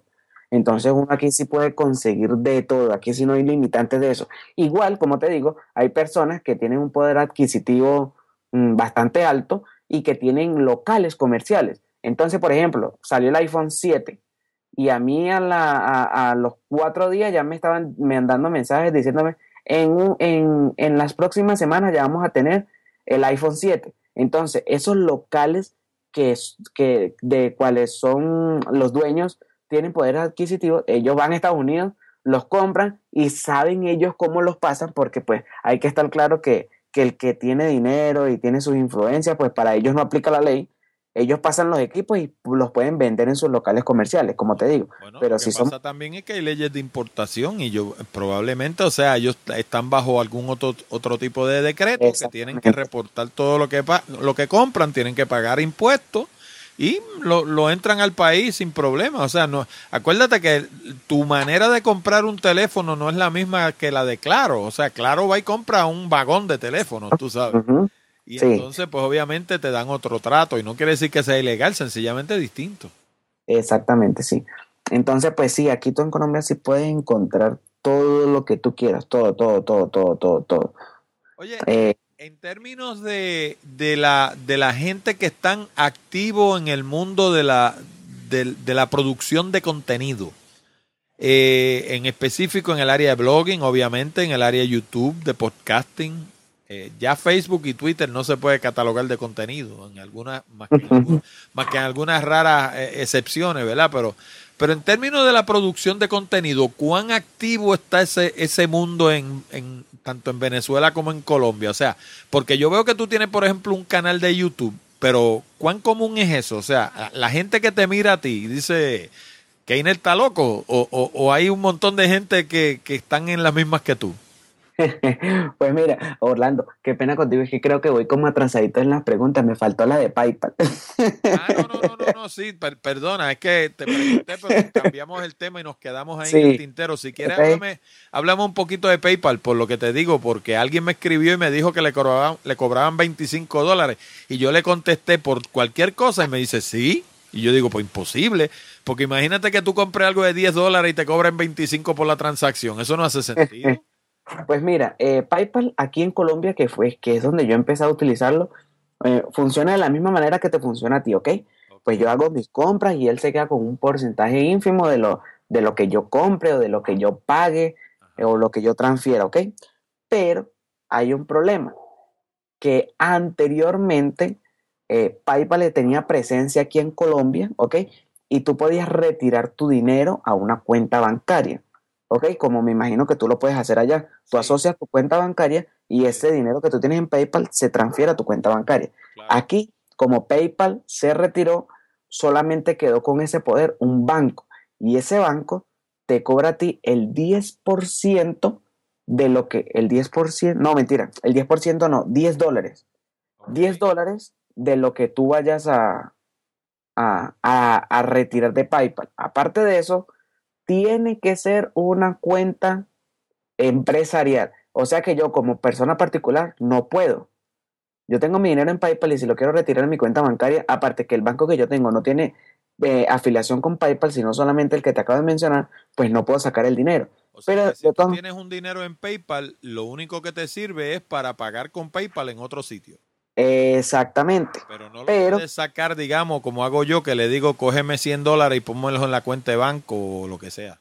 Exacto, lo podría hacer, pero si fuera una, empresa, una empresa, ¿ok? Una cuenta empresarial del banco, entonces ahí sí. Y sin embargo, pues eso lo llevan a un chequeo, ven de dónde vienen los recursos y todo eso, entonces te cobran los 10 dólares y ahora sí te dan el dinero en efectivo, pero si tú tienes la cuenta en ese banco empresarial. Sin embargo, pues como todo, mm, aquí los colombianos también son muy ingeniosos y muy inteligentes. Hay una empresa en Bogotá que me, que me la enseñó una amiga que también es muy, muy- está muy con esto del blogging y, el blogging y eso. Entonces ella me dijo, Keiner, yo conozco una empresa en Bogotá que tú les transfieres el dinero a ellos a su cuenta de PayPal y ellos te cobran a ti el 10% de lo que, de lo que vayas a retirar.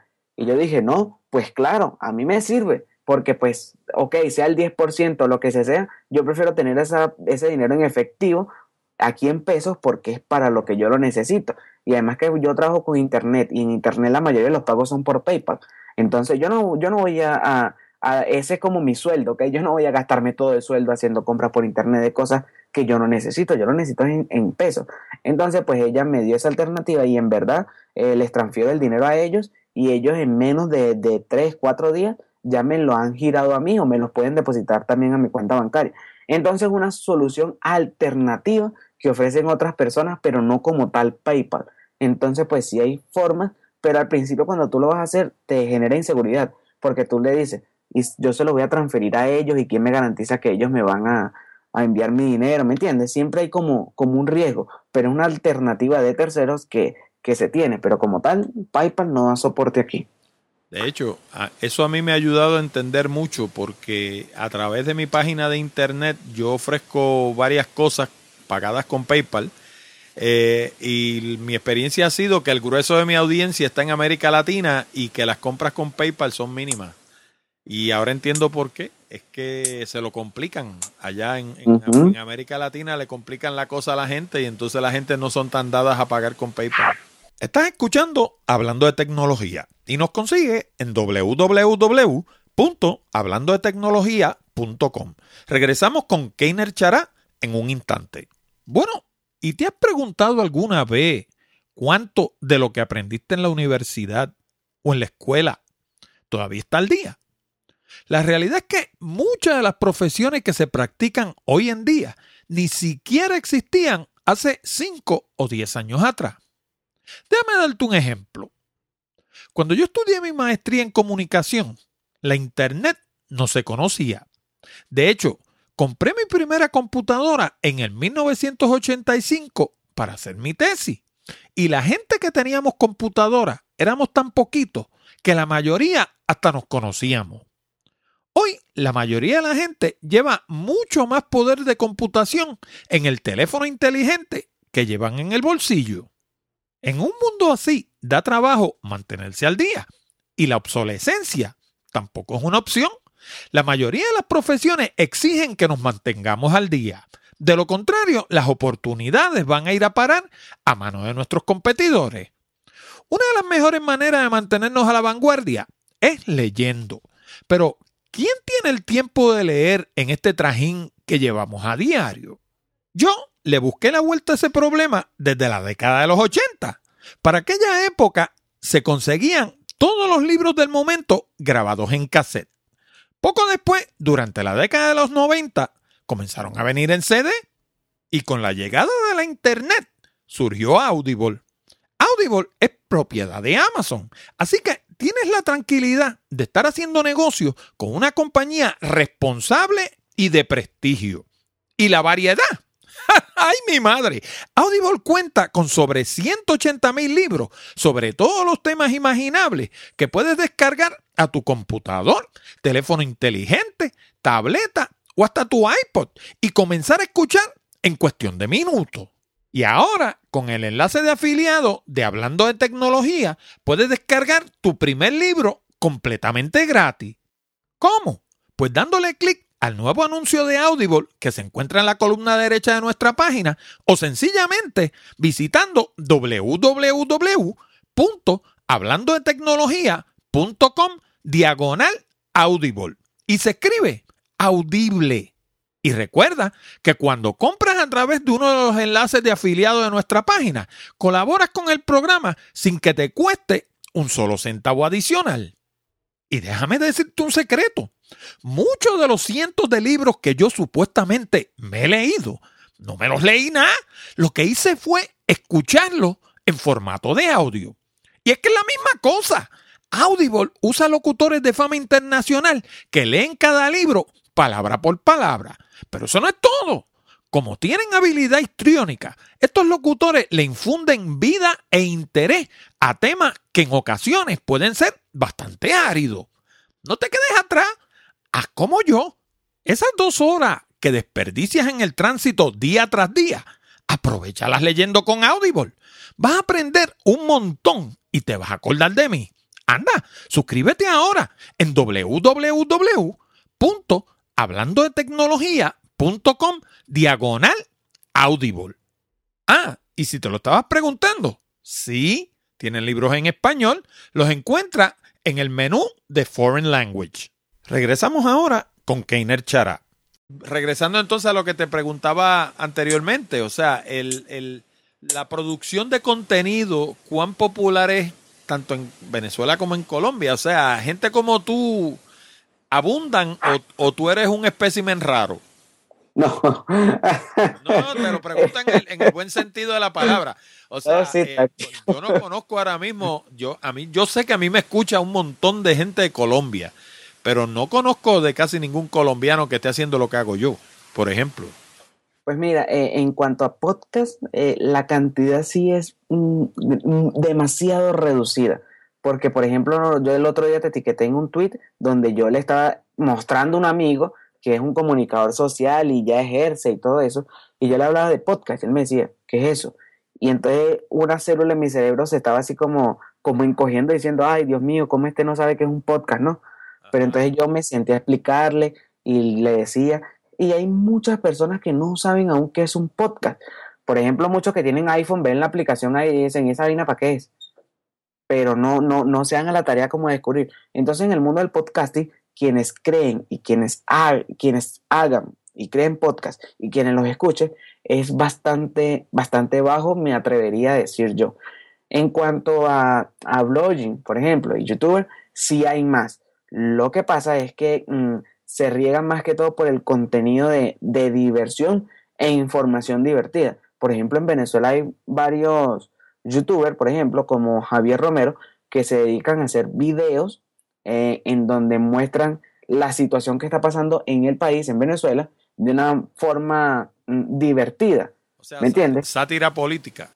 exactamente. Y aquí en Colombia también destacan mucho eh, los youtubers que hacen contenidos así graciosos, aunque hay uno que se llama, por ejemplo, Julio Profe, que es uno de los más famosos aquí en Colombia, que se dedica a enseñar matemáticas por YouTube. Y es una persona que ha sido invitada a diferentes universidades a dar, a dar ponencias de lo que él hace, porque en realidad eh, ha ayudado mucho. Porque no es lo mismo que te expliquen a ti un profesor eh, en una sala, ¿ok? Tú entras y te dice, bueno, así es el ejercicio. Y el profesor sale y se va. En cambio, en un video tú puedes repetir, repetir, repetir, repetir, repetir, repetir. Y no hay nadie que se canse de explicarte en ese video porque es algo que, está ahí para que tú lo utilices. Pues claro, y, aparte de eso, muchas veces en un salón tú no te atreves a preguntar porque dice, pensarán que soy brutísimo, tú sabes. no, no, no preguntas, dicen, ustedes entienden. Soy brutísimo, tú sabes. Yo tenía un profesor que nos decía, clara como el agua clara o clara como el agua oscura. Porque sí, a veces uno, uno, por, aunque yo no tengo ese problema, yo levanto mi mano y el que no le guste lo que yo pregunté, pues eso es problema de él, el que tengo la duda soy yo, ¿no? Pero pues igual hay personas que, que sí les da ese temor. Entonces... Y perdona que te interrumpa, al principio de la conversación tú me decías que tenías un problema con un ojo. Y yo me imagino, tú no me lo has dicho, pero yo me imagino que tú desde niño te has sentado al frente en el salón, ¿verdad? Sí, en los primeros lugares, en la conferencia también. Siempre me gusta sentarme adelante. Sí, pero de hecho, la razón por la que te sientas adelante, quizás no lo, no lo hayas realizado, pero es porque tienes dificultad en la vista y entonces uno gravita hacia el frente del salón porque uno dice, bueno, me siento al frente porque veo mejor. Te lo digo porque yo desde niño he sido corto de vista y siempre me sentaba al frente. Y eso, tú no lo te habrás dado cuenta, pero eso ha sido una bendición disfrazada. Porque el tú estar al frente hace dos cosas. Primero, prestas más atención y segundo, te distraes menos porque usualmente los que están desordenando en el salón se sientan atrás en el medio. sí. Entonces, el tú estar al frente te pone con los más inteligentes, con los más que atienden, con los más que prestan atención y eso redunda en beneficio para ti. Así que no todo es negativo con el hecho de que tengamos problemas con la vista. Ah, no, no, no. Gracias a Dios. Y eso que a veces la gente me dice, wow, ¿y tú y haces todo eso? ¿Cómo hace? Pero bueno, como tú dices, es una bendición. Dios sabe cómo, cómo hace sus cosas. Ok. Entonces me dices que hay bastante gente en el mundo de YouTube y, en el mundo de los blogging y que están mayormente en el área de sátira política. Me imagino que en el área comedia deben haber unos pocos también. Este política abierta, me imagino que también en Puerto Rico eso, en Puerto Rico eso es comida de todos los días. O sea, en Puerto Rico el tema nacional es la política. Imagínate que aquí, eh, en Colombia, ahorita hay uno que también se está dando a la fama gracias a YouTube. Bueno, aunque él ya tenía fama antes de eso.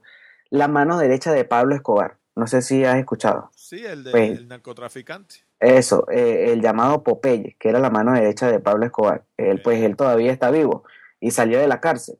Y ahora tiene un canal de YouTube donde se dedica a, hablar de, de, lo que sucedía con Pablo Escobar, de lo que él piensa de Pablo Escobar, de lo que hacía y de la política actual en Colombia y Venezuela. y por ejemplo, el individuo, se ha reivindicado. Pues eso dice él, ¿no? Uno no sabe, uno no sabe. Pero yo, por ejemplo, lo veo, soy sincero, lo veo. Yo no estoy de acuerdo con Pablo Escobar ni con las atrocidades que dijo, pero como te digo yo, hay que tener un equilibrio de la información. Yo veo a ese sujeto porque él habla de cosas de Venezuela y hay cosas de Venezuela que él habla que no son mentiras.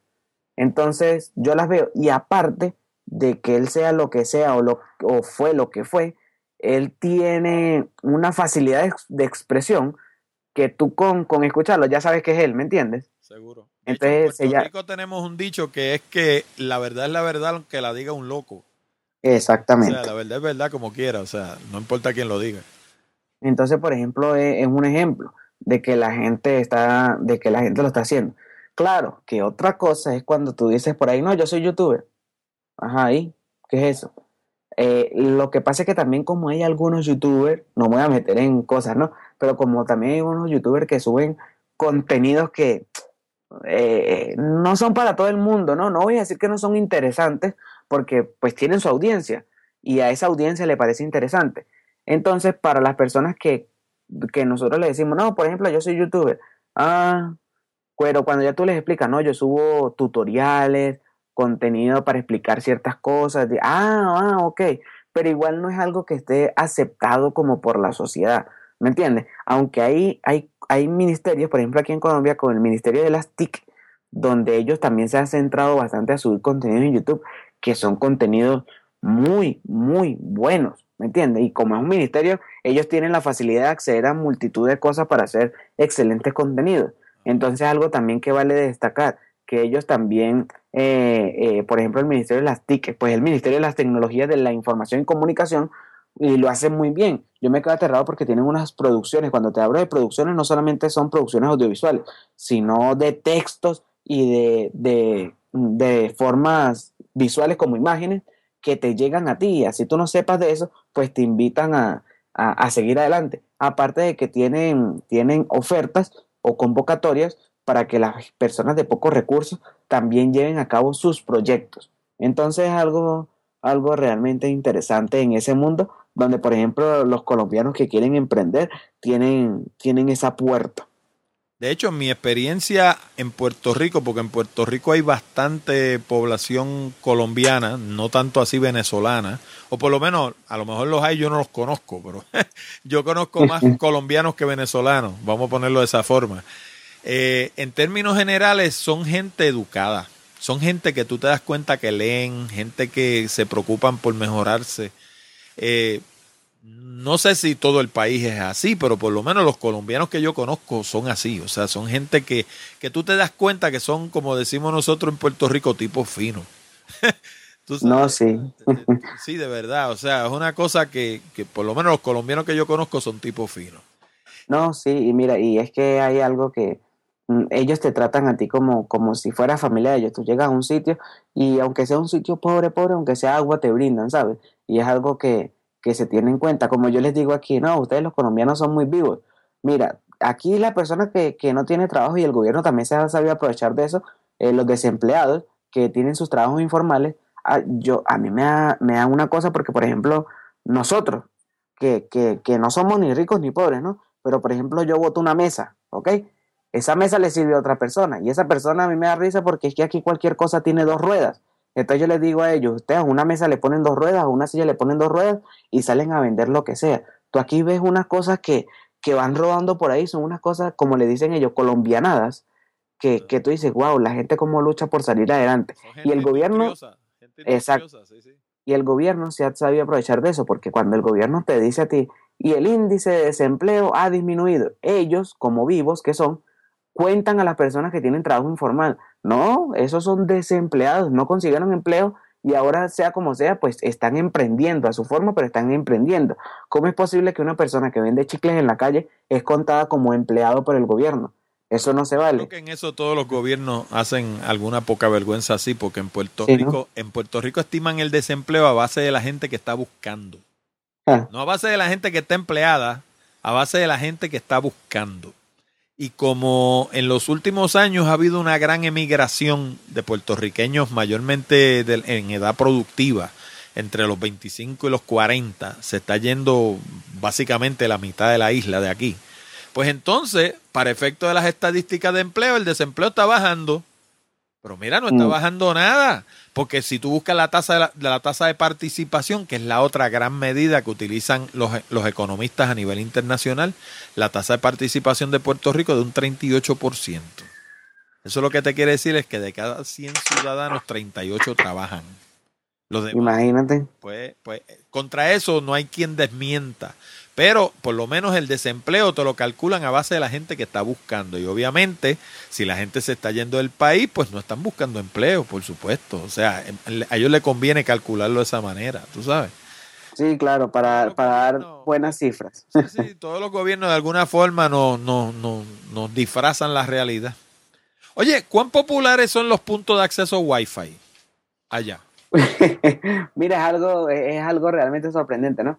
Eh, por ejemplo, aquí hay autobuses cuando tú vas a viajar a otras ciudades que los autobuses tienen conexión a Wi-Fi. Eh, centros comerciales con plazas, eh, también, por ejemplo, ¿cómo se llama esto? En las universidades también hay, obviamente, que son puntos públicos, que como tú y yo sabemos, pues pueden ser peligrosos, o mejor dicho, no pueden ser, sino que son peligrosos porque también puede estar conectado a alguien que quiera acceder a tus datos, ¿no? Pero pues ya eso das para, para otro podcast. Algo sí, que hecho, realmente... es el que voy a hacer con Maximiliano, que lo vamos a grabar mañana, precisamente. Vamos a hablar de Wi-Fi y todos los posibles eh, eh, eh, caminos escabrosos que uno se puede encontrar. Imagínate, ¿no? Mejor dicho. Bueno, entonces algo también que, que aquí funciona bastante son esos aparaticos que dan Wi-Fi portátil, que tú en vez de comprar un plan de datos para el teléfono, te compras uno de esos routers inalámbricos sí. y les metes tu SIM card y la gente pues anda con ellos y con ese aparatico le dan internet a su teléfono y a sus portátiles y a sus tablets. Sí. Eh, algo que realmente me llamó la atención aquí en Colombia es que, por ejemplo, yo en Venezuela, cuando estaba allá, cuando yo iba a adquirir un plan de datos, a mí me ponía mi plan de datos y ese plan de datos me funcionaba para todo, para WhatsApp, para Facebook, para Internet. Cuando llegué aquí a Colombia, me doy cuenta de que aquí eh, lo ofrecen de una forma totalmente diferente. Si tú quieres WhatsApp, solamente te activamos WhatsApp. Si tú quieres redes sociales, te, te, activamos solamente redes sociales. Si quieres correo electrónico, te activamos solamente correo electrónico. Y si quieres internet para todos, pues también te lo podemos activar. Entonces, algo que, wow, me llamó bastante la atención porque en un principio lo vi mal, porque yo venía como de ese choque cultural y yo decía, no, pero si yo quiero internet, internet para todos, ¿para qué solamente me dan a dar para WhatsApp? Pero ahora, luego que llevo una, uno, un tiempo aquí, me doy cuenta de que sí, porque hay solamente hay personas que solamente utilizan WhatsApp o solamente utilizan las redes sociales. Sí, no, entonces, ¿para entonces, qué van a pagar? Yo imagino que varía el precio dependiendo de lo que eh, Exactamente, entonces, ¿para qué van a pagar tanto si solamente utilizan una u otra cosa? Entonces, en eso las operadoras sí, sí las tienen claro. Que hay planes económicos caros que, que, y, la ventaja es que hay mucha competencia. Entonces, por, por ejemplo, Tigo te ofrece planes que se vuelven locos, pero quizás la conexión de ellos no entra en todas las ciudades. Por ejemplo, no sé, estoy divagando, porque nunca he tenido Tigo, solo siempre he tenido Movistar. Entonces Movistar te ofrece esto, claro, te ofrece lo otro. Entonces hay, hay bastante, bastante competencia. Y la conexión, pues, por ejemplo, yo tengo 4G y, y va más rápido que la conexión que tengo aquí por red de, de mi Mac, de la computadora. Eso, eso, o sea, la, las tabletas esas, tú me estás hablando de, de, lo que la gente se echa al bolsillo. Eso es, me imagino que es una cosa que parece como si fuera una tarjeta de crédito. Mm, eh, como una cartera. Son unos routers, unos mini routers inalámbricos, que tú Ah, los como cargas como si fueran... una billetera, más o menos. Exactamente, y de ese grosor también. Ah, ok. Porque acá, acá se utiliza una cosa que se llama un MiFi. No sé si has oído hablar de MiFi. Eso quien, quien le puso ese nombre fue la gente de Verizon. Pero el MiFi es como si fuera una tarjeta de crédito, del grosor de una tarjeta de crédito. Wow. Tú le metes un SIM, te lo puedes echar en el bolsillo de la camisa y eres un, un ¿cómo se llama? Un nodo de Wi-Fi ambulante. no, este sí, sí toca echarlo en el bolso o en el bolsillo, pero se ve, se ve el bultico. Parece como otro teléfono. Sí es grande. Estas últimas dos preguntas que te voy a hacer no tienen mucho que ver con tecnología. Pensará quizás tú o pensará quien nos escuche, pero tienen mucho que ver. Primero que todo, ¿cuán prevalente es la enseñanza del inglés en Colombia y en Venezuela? Mira, en Venezuela, donde yo estudié, te voy a hablar de mi información, ¿no? Porque pues hay universidades que son de, niveles económicos más altos donde enseñan eh, inglés desde pequeño. Yo donde estudié preescolar, a mí no me enseñaron inglés. Donde estudié primaria, no me enseñaron inglés. Yo vine in- a ver inglés ya en el bachillerato. Y el inglés que vi en el bachillerato, que fue lo del verbo to be, también lo vi cuando entré a la universidad los tres primeros semestres. ¿Qué tú Solamente el verbo. perdóname, para efecto de que me entienda todo el mundo, ¿qué tú le llamas un bachillerato? ¿La escuela superior? Bachillerato es en cuando ya te, te vas a graduar por fin, los últimos tres años. Veo, por eso no, porque en Puerto Rico un bachillerato es la, la, la primera educación universitaria que tú obtienes. Digamos, los primeros cuatro años de, de universidad son un bachillerato. Ah, no, aquí son primaria. Ajá. En Venezuela primaria es de preescolar, pues son los primeros grados cuando uno está pequeño y todo eso. Primaria luego es de primer grado a sexto, a sexto grado en Venezuela. Luego viene bachillerato que es séptimo, octavo, noveno, décimo y once. Aquí Oh. en Colombia sí varía porque primaria es de primero a, a quinto, a quinto grado. Y bachillerato sí es sexto, séptimo, octavo, noveno, diez y once. ¿Me entiendes? Allá aquí. no hay un grado 12. Eh, séptimo, octavo, noveno. No, doce no. Ok. En Puerto Rico es un poco distinto porque en Puerto Rico... Ah, no, sí. Sí, perdón, sí. Doce son los que salen mm, bachilleres técnicos. Ah, no, pero Acá tú tienes seis, seis años de escuela elemental, tres años de escuela intermedia, tres años de escuela superior, que son 10, 11 y 12. Y entonces el bachillerato son los primeros cuatro años de universidad. Y luego de eso haces la maestría, que son dos años más, más tienes que escribir una tesis. Y esa tesis usualmente te coge dos años más. O sea que una maestría típica, uno se echa cuatro años en hacerla. O sea que Ah, en es- Venezuela- Es cuestión de terminología. Tú sabes, Exacto. otra cosa. En Venezuela también, por ejemplo, hay algo que distingue cuando tú estás en cierta et- etapa de, de estudio. Cuando estás en primaria, utilizas camisas blancas. Cuando Sí. estás en bachillerato, utilizas camisas azules. Y cuando estás en técnico, utilizas camisas marrones. Acá también hacen eso, cambian los colores de los uniformes para distinguir los estudiantes. Eso es más que otra cosa por, yo creo que es por razones de seguridad, porque le da un poco más de control a la escuela de quién es quién, tú sabes. Sí, también, exacto. Pero aquí en Colombia sí no he visto eso. Todo el mundo tiene los mismos uniformes. Y- Claro, y- los uniformes Colombia, cambian. que- En Colombia, que tú sepas, ¿cuán, cuán prevalente es la enseñanza del inglés? Mira, por ejemplo, aquí en el barrio donde yo vivo, es un barrio de estrato 2. Aquí se divide por estratos eh, socioeconómicos, ¿no? Donde 0 es lo más bajo y 5 o 6 es lo más alto. Y yo vivo en el 2. Ok. Y aquí hay dos colegios. En uno de ellos estudian todos mis sobrinos. Mi sobrinita ahorita está en preescolar, ni siquiera ha pasado primer grado y ella ya le dejan tareas en inglés. ok. Y te estoy hablando de que es un colegio que está en estrato 2. Entonces, pues puedes ver si eso es en estrato 2, que ya les están enseñando inglés, ya, ya, ya se nota la diferencia. Como te digo, en Venezuela, cuando yo estudié, yo nací en 1993, ¿no?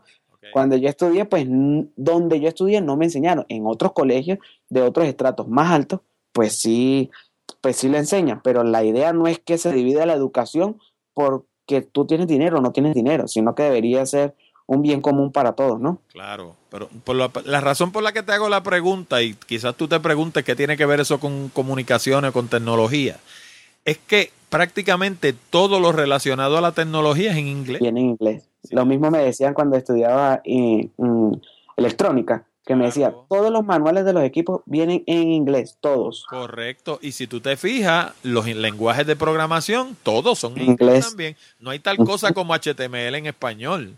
es en inglés. Ruby on Rails es en inglés. PHP es en inglés. CGI es en inglés. Eh, tú sabes, todos los lenguajes son en inglés y cuando tú miras una página de internet por detrás, que la 99.99% de la gente no sabe de lo que estamos hablando, aquí voy a perder la audiencia completa.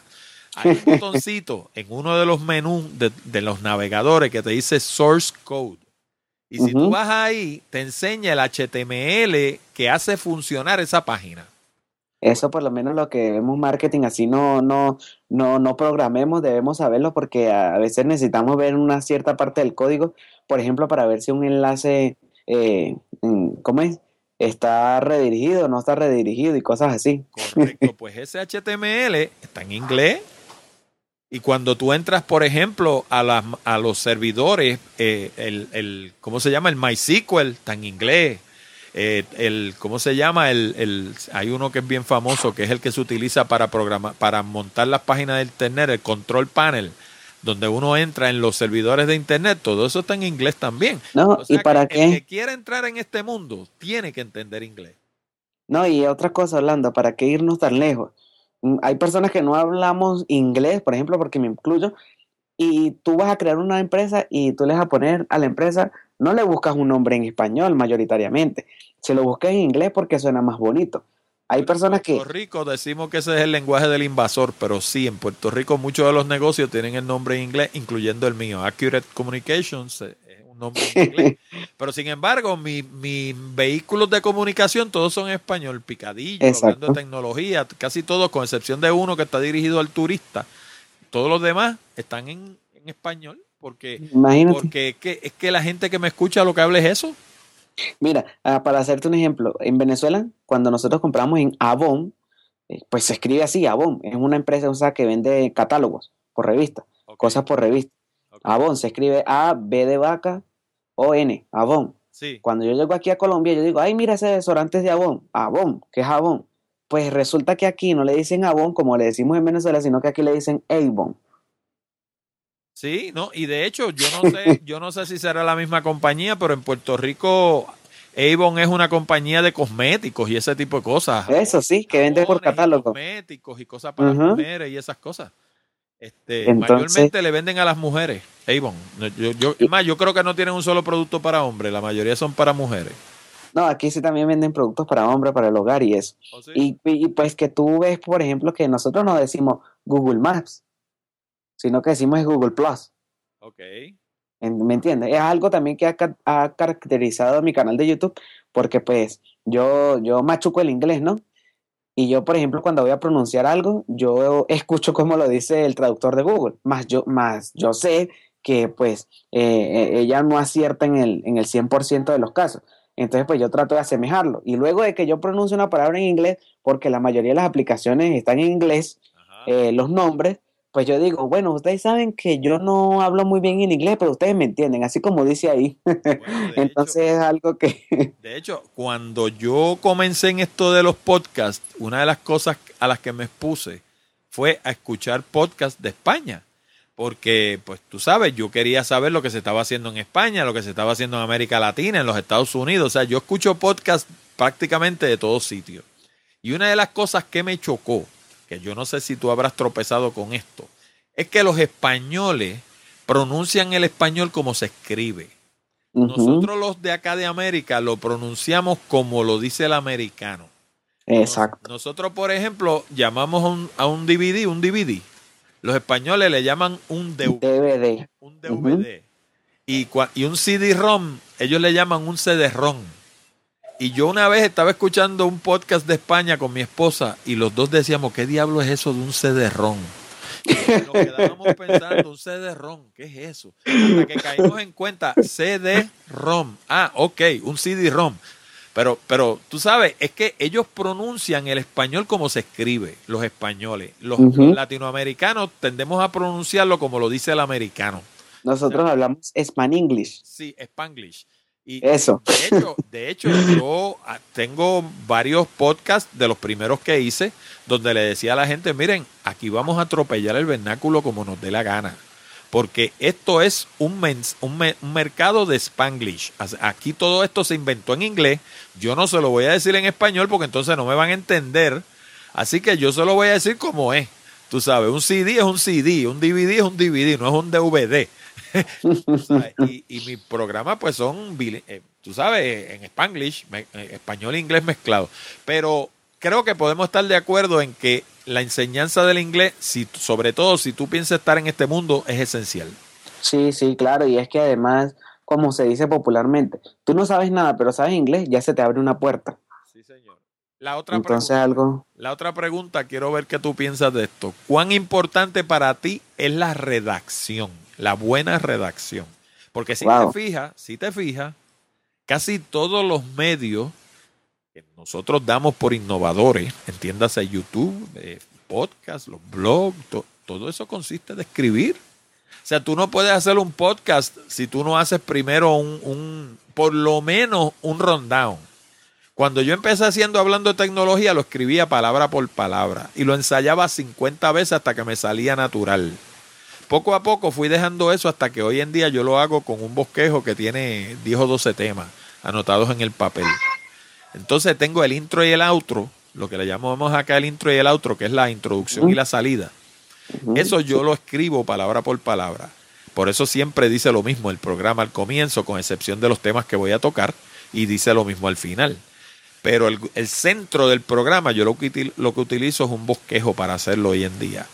Pero, pero si tú vas a hacer un video, yo imagino que tú haces algún tipo, ya sea, o un bosquejo o un libreto. Claro. Eh, si vas a hacer un blog, tienes que saber escribir. Y mucha gente no piensa en eso, pero hoy en día la, la mayoría de la gente, yo se, se lo comenté, por ejemplo, no sé si tú escuchaste el programa que yo hice con la doctora María Blanco de Salamanca. Sí, todos, ya me los he escuchado todos. ella hizo la tesis en podcasting, la tesis doctoral. Y ella me decía que la lectura y la redacción en España es un desastre. O sea, básicamente aquello mete miedo. Y yo me pregunto, tú sabes, ¿cuán, cuán, cuán, o sea, cómo tú ves ese aspecto de la educación tanto en Venezuela como en Colombia? Mira, ahí tengo que dos cosas que te quiero decir, espero que no se me olvide la segunda. La primera, me acuerdo literalmente que mi papá me decía, hijo, lea sobre cómo se escribe, cómo se implementan las palabras. Y yo le hacía caso nulo, porque yo en esa época a mí no me gustaba ni escribir ni leer. Y resulta que escribiendo y leyendo es como tú aprendes a escribir, porque como más, si no lees, ¿de qué vas a escribir? Y si no escribes, pues, ¿cómo vas a aprender a escribir, no? Entonces, es algo, la escritura es algo que, que, que así no nos guste, tenemos que saber hacerlo, porque así sea para tú llenar un formulario, Qué feo que tú llenes ese formulario y que escribas cosas como haré sin H, ¿me entiendes? Entonces son cosas que, que la escritura da a conocer lo que tú eres. Como tú escribes, así mismo te comunicas y así mismo eres. Si eres desordenado, pues escribes mal. Si eres ordenado, escribes bien. Entonces la escritura está en nuestro ser. La escritura da a mostrar todos los conocimientos que nosotros tenemos y cómo nosotros implementamos esos conocimientos. Entonces escribir es algo fundamental. Otra cosa, yo como estudiante de comunicación social y tú como, y tú como comunicador social ya de profesión debes saber lo siguiente. Ahorita hay un dilema en cuanto al periodismo también, porque cualquier persona que se siente en una computadora y escriba para un blog, muchas ya se creen periodistas, pero resulta que para ser periodista se tiene que tener mm, una serie de teorías y, conocimientos que no todo el mundo tiene. Quizás tenga esos conocimientos y teorías porque los has estudiado, porque de verdad se quiere forjar como periodista, así no tenga el título. Pero en la mayoría de los casos eso no es así. Entonces, ahí está donde entra el término de blogging, de blogging, ¿ok? Las personas que, que empiezan con un blog. Hay muchas personas que lo hacen muy bien y nunca, nunca han estudiado, ¿ok?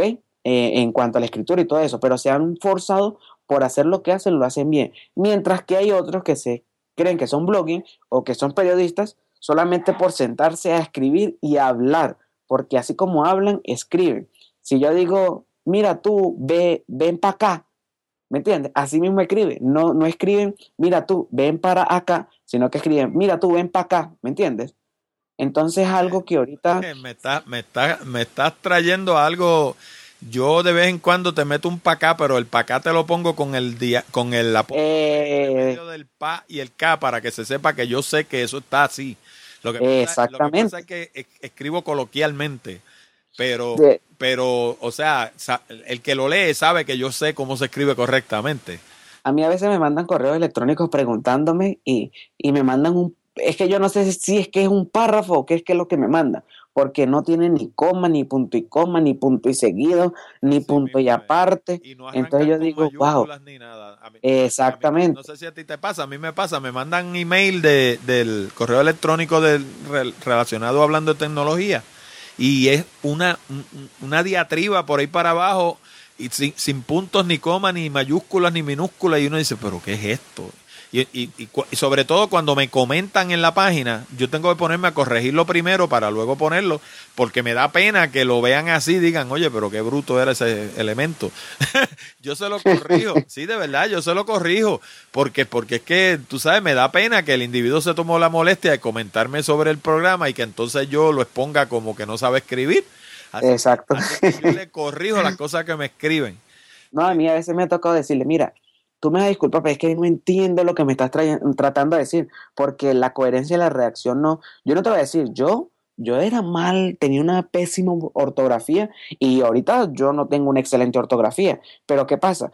Como yo ahorita escribo para mi blog, keinerchala.com, y además escribo para un blog español, pues imagínate, eso lo leen cientos de miles de personas y, y daría vergüenza que yo publique algo que esté mal escrito, ¿me entiendes? Una palabra errónea. Entonces, aparte... tú dices, la, verdad más grande que has dicho, que es una verdad como un templo, es que la gente te juzga por, la, por lo que tú proyectas y lo que tú proyectas lo estás poniendo en palabras porque la gente no te tiene... De hecho, yo tenía un profesor que decía que la gente no te tiene a ti al lado para que tú le expliques lo que tú querías decir.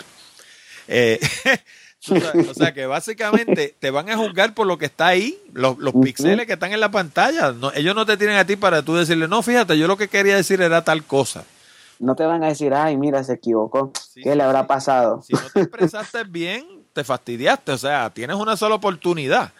No, mira, y es que hay partes donde con tú cambiar una coma, se cambia, eh, ¿cómo se dice? La, la, el sentido. el sentido.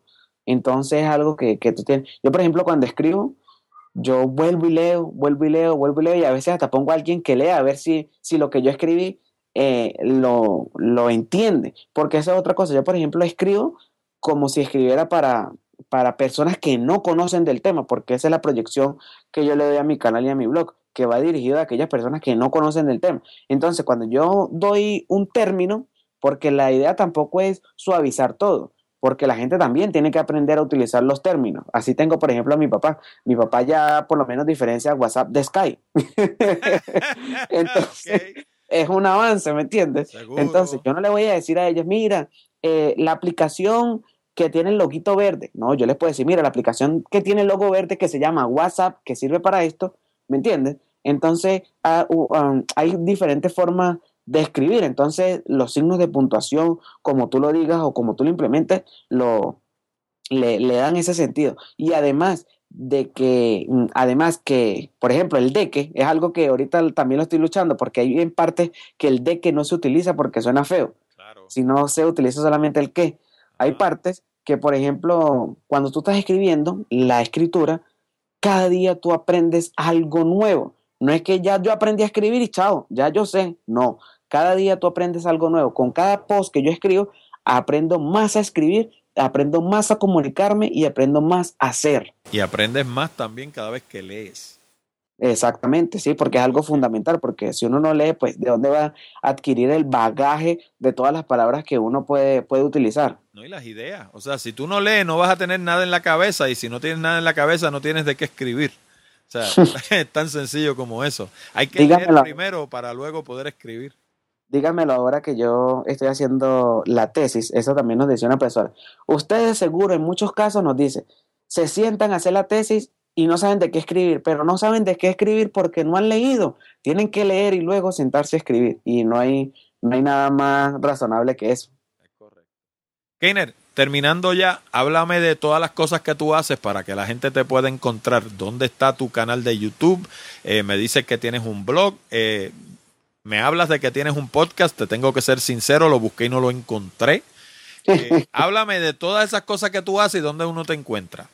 Bueno, principalmente el canal de YouTube que me encuentran como Keiner Chará, ¿no? Y de iglesia y Chará como suena, Keiner Chará. Así, no quise ponerle otro nombre extraño porque la idea es que la gente me conoce, me conozca y cuando se quiera comunicar, pues ya sabe cómo está. Y en todos lados aparezco como Keiner Chará. Chará es sin acento, ¿saben? No es con acento. A pesar de que para aquellos de ustedes que estén un poco atrasados, ahora el HTML acepta acentos, pero tiene que tener los dos dominios. Yo tengo hablando de tecnología con acento y hablando de tecnología sin acento. Y Exactamente. Cualquiera de los dos que tú escribas vas a parar a mi página. Pero el que no lo tenga, pues no va a llegar. Así que Keiner Chará sin acento. Sin acento, correcto. Cierto, muy cierto. Eso, en el canal de YouTube, pues ahí subo videos de revisados de aplicaciones, tutoriales. Estoy centrado más que todo en, en enseñar a cómo las personas pueden sacarle jugo a sus dispositivos, porque me he encontrado con personas, no crítico, ¿no? Pero pues es algo que, que, que, que como que te pica la espalda. Eh, personas que tienen tremendos dispositivos móviles y solamente tienen Facebook y WhatsApp. Y yo digo, pero es que ustedes también pueden hacer otras cosas con sus equipos. Entonces, pues en ese canal me centro a enseñar qué pueden hacer con sus computadoras, herramientas web gratuitas que hacen millones de cosas, como por ejemplo hoy subí un video de una herramienta que permite convertir cualquier tipo de archivo. Si tú quieres convertir una imagen a PDF, esa web te lo permite hacer de forma gratis, hasta un cierto límite, ¿me entiendes? Pero entonces eso es lo que yo quiero proyectar en ese canal, enseñar a usar las nuevas tecnologías.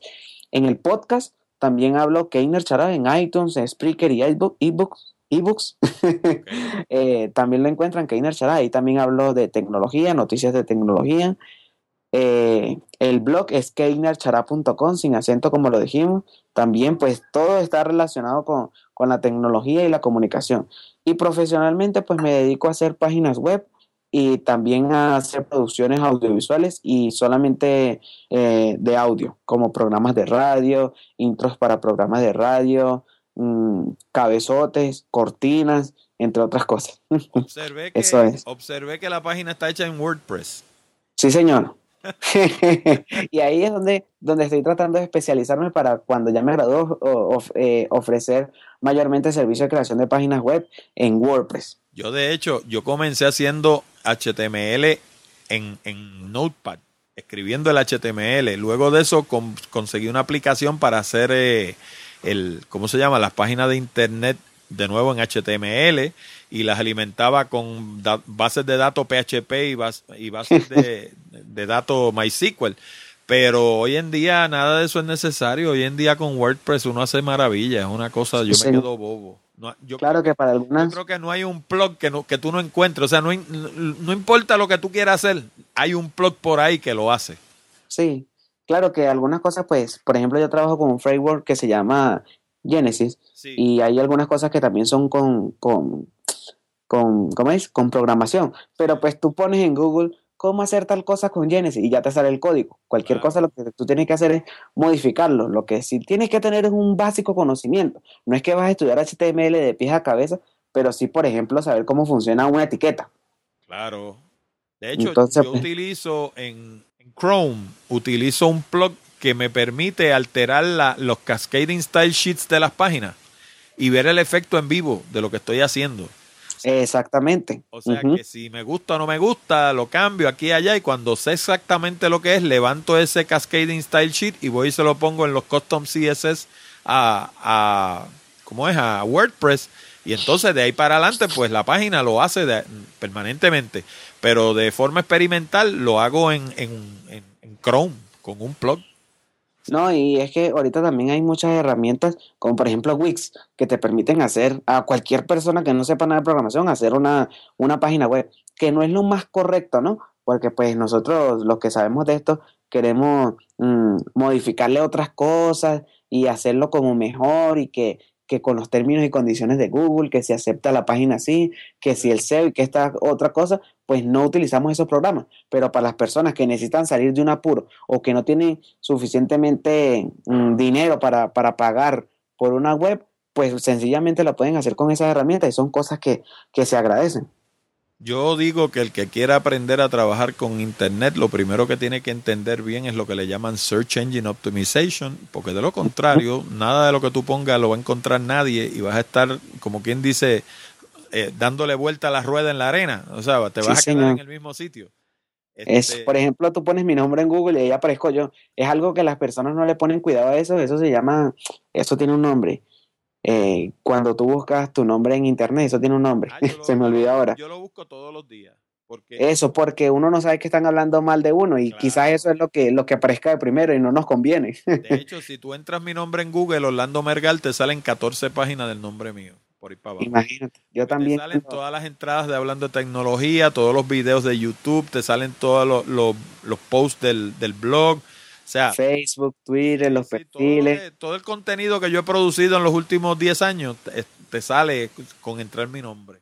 Imagínate que ahí una vez mis, yo buscando mi nombre de Keiner en Google normal, eh, pues aparece todo lo que yo hago. Y además de eso apareció una entrevista que me hicieron a mí en un periódico que yo nunca había leído esa entrevista y me, pues me di cuenta que habían puesto cosas que yo no había dicho.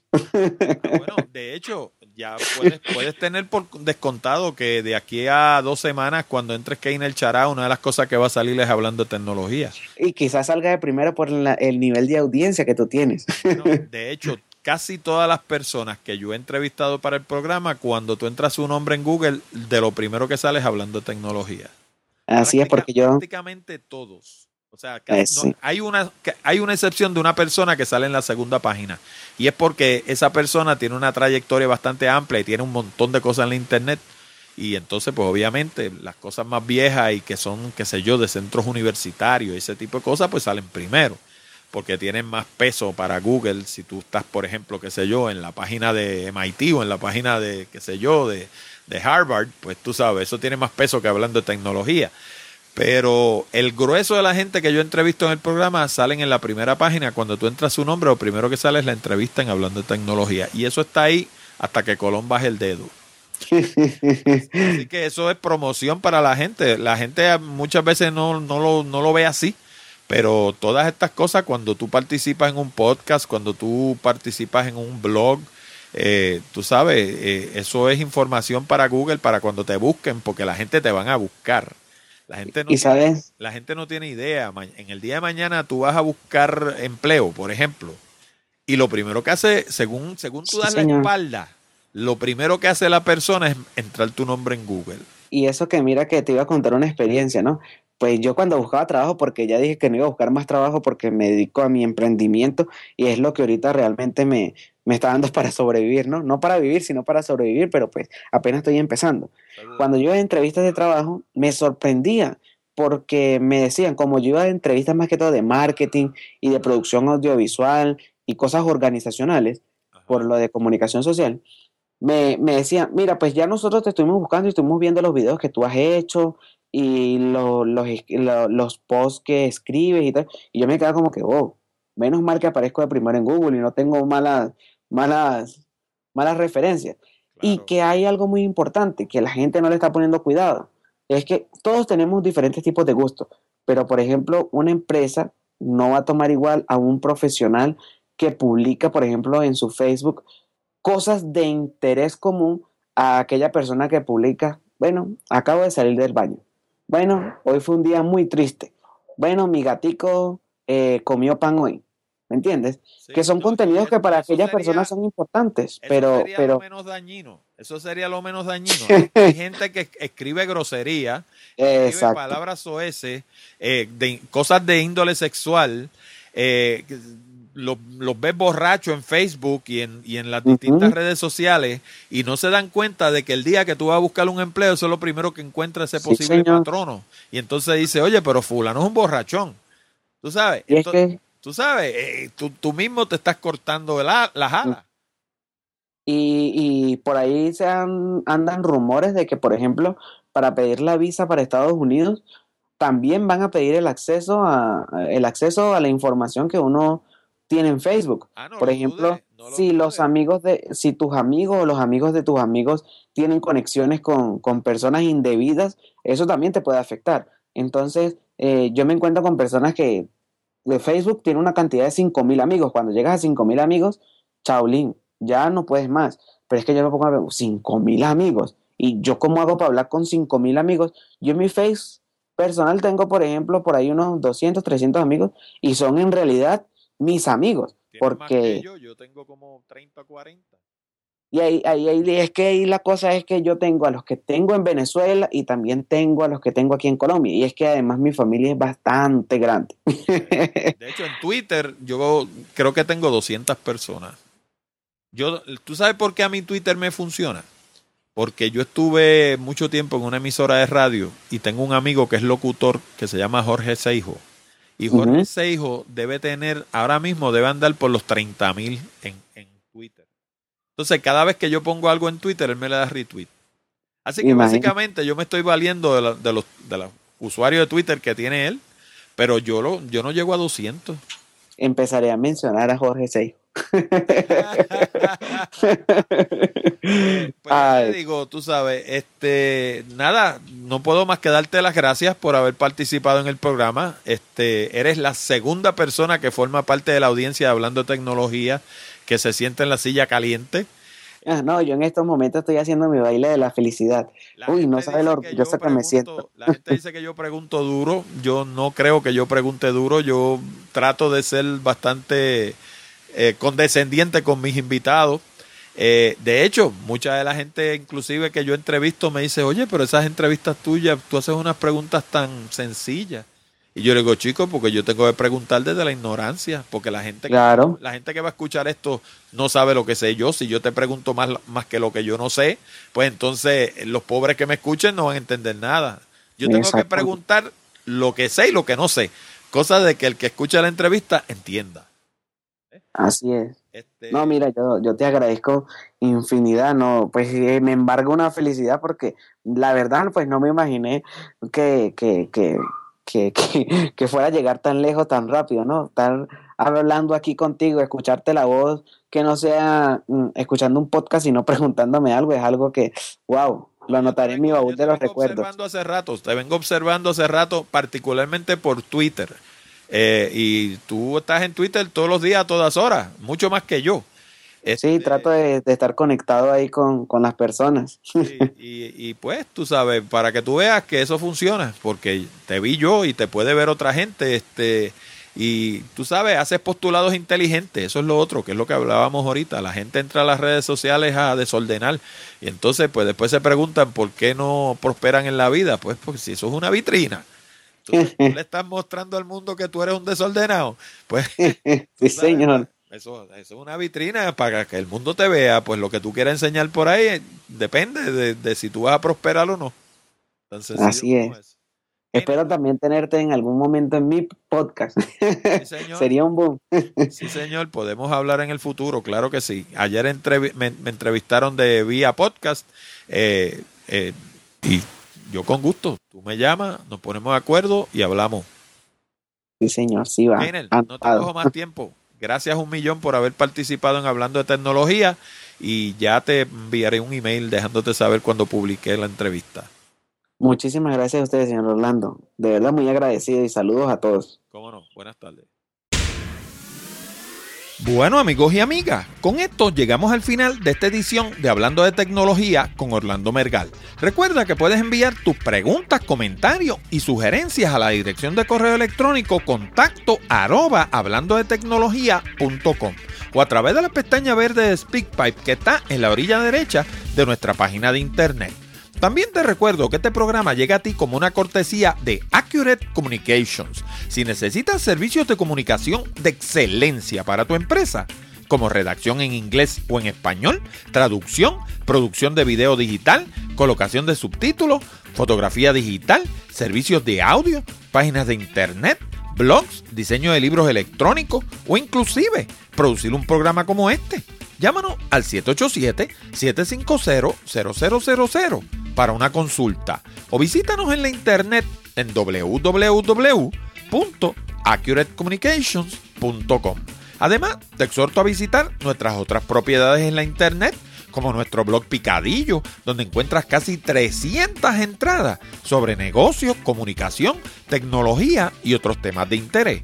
Encuéntralo en www.picadilloblog.com. También te invito a visitar Puerto Rico Photography, donde encuentras cientos de imágenes hermosas de la isla del encanto para adornar tu hogar u oficina. Encuéntralo en www.puertoricophotography.com. Y hablando de la isla del encanto, si te gusta viajar, no te pierdas Puerto Rico by GPS, donde encuentras fotos, información, audio, video y mapas con coordenadas GPS para llegar a cientos de lugares hermosos en todo Puerto Rico. Encuéntralo en www.puertoricobygps.com. Te habló Orlando Mergal. Con esto me despido hasta la próxima semana cuando discutiremos más temas interesantes del mundo de la tecnología. Hasta la próxima, amigos.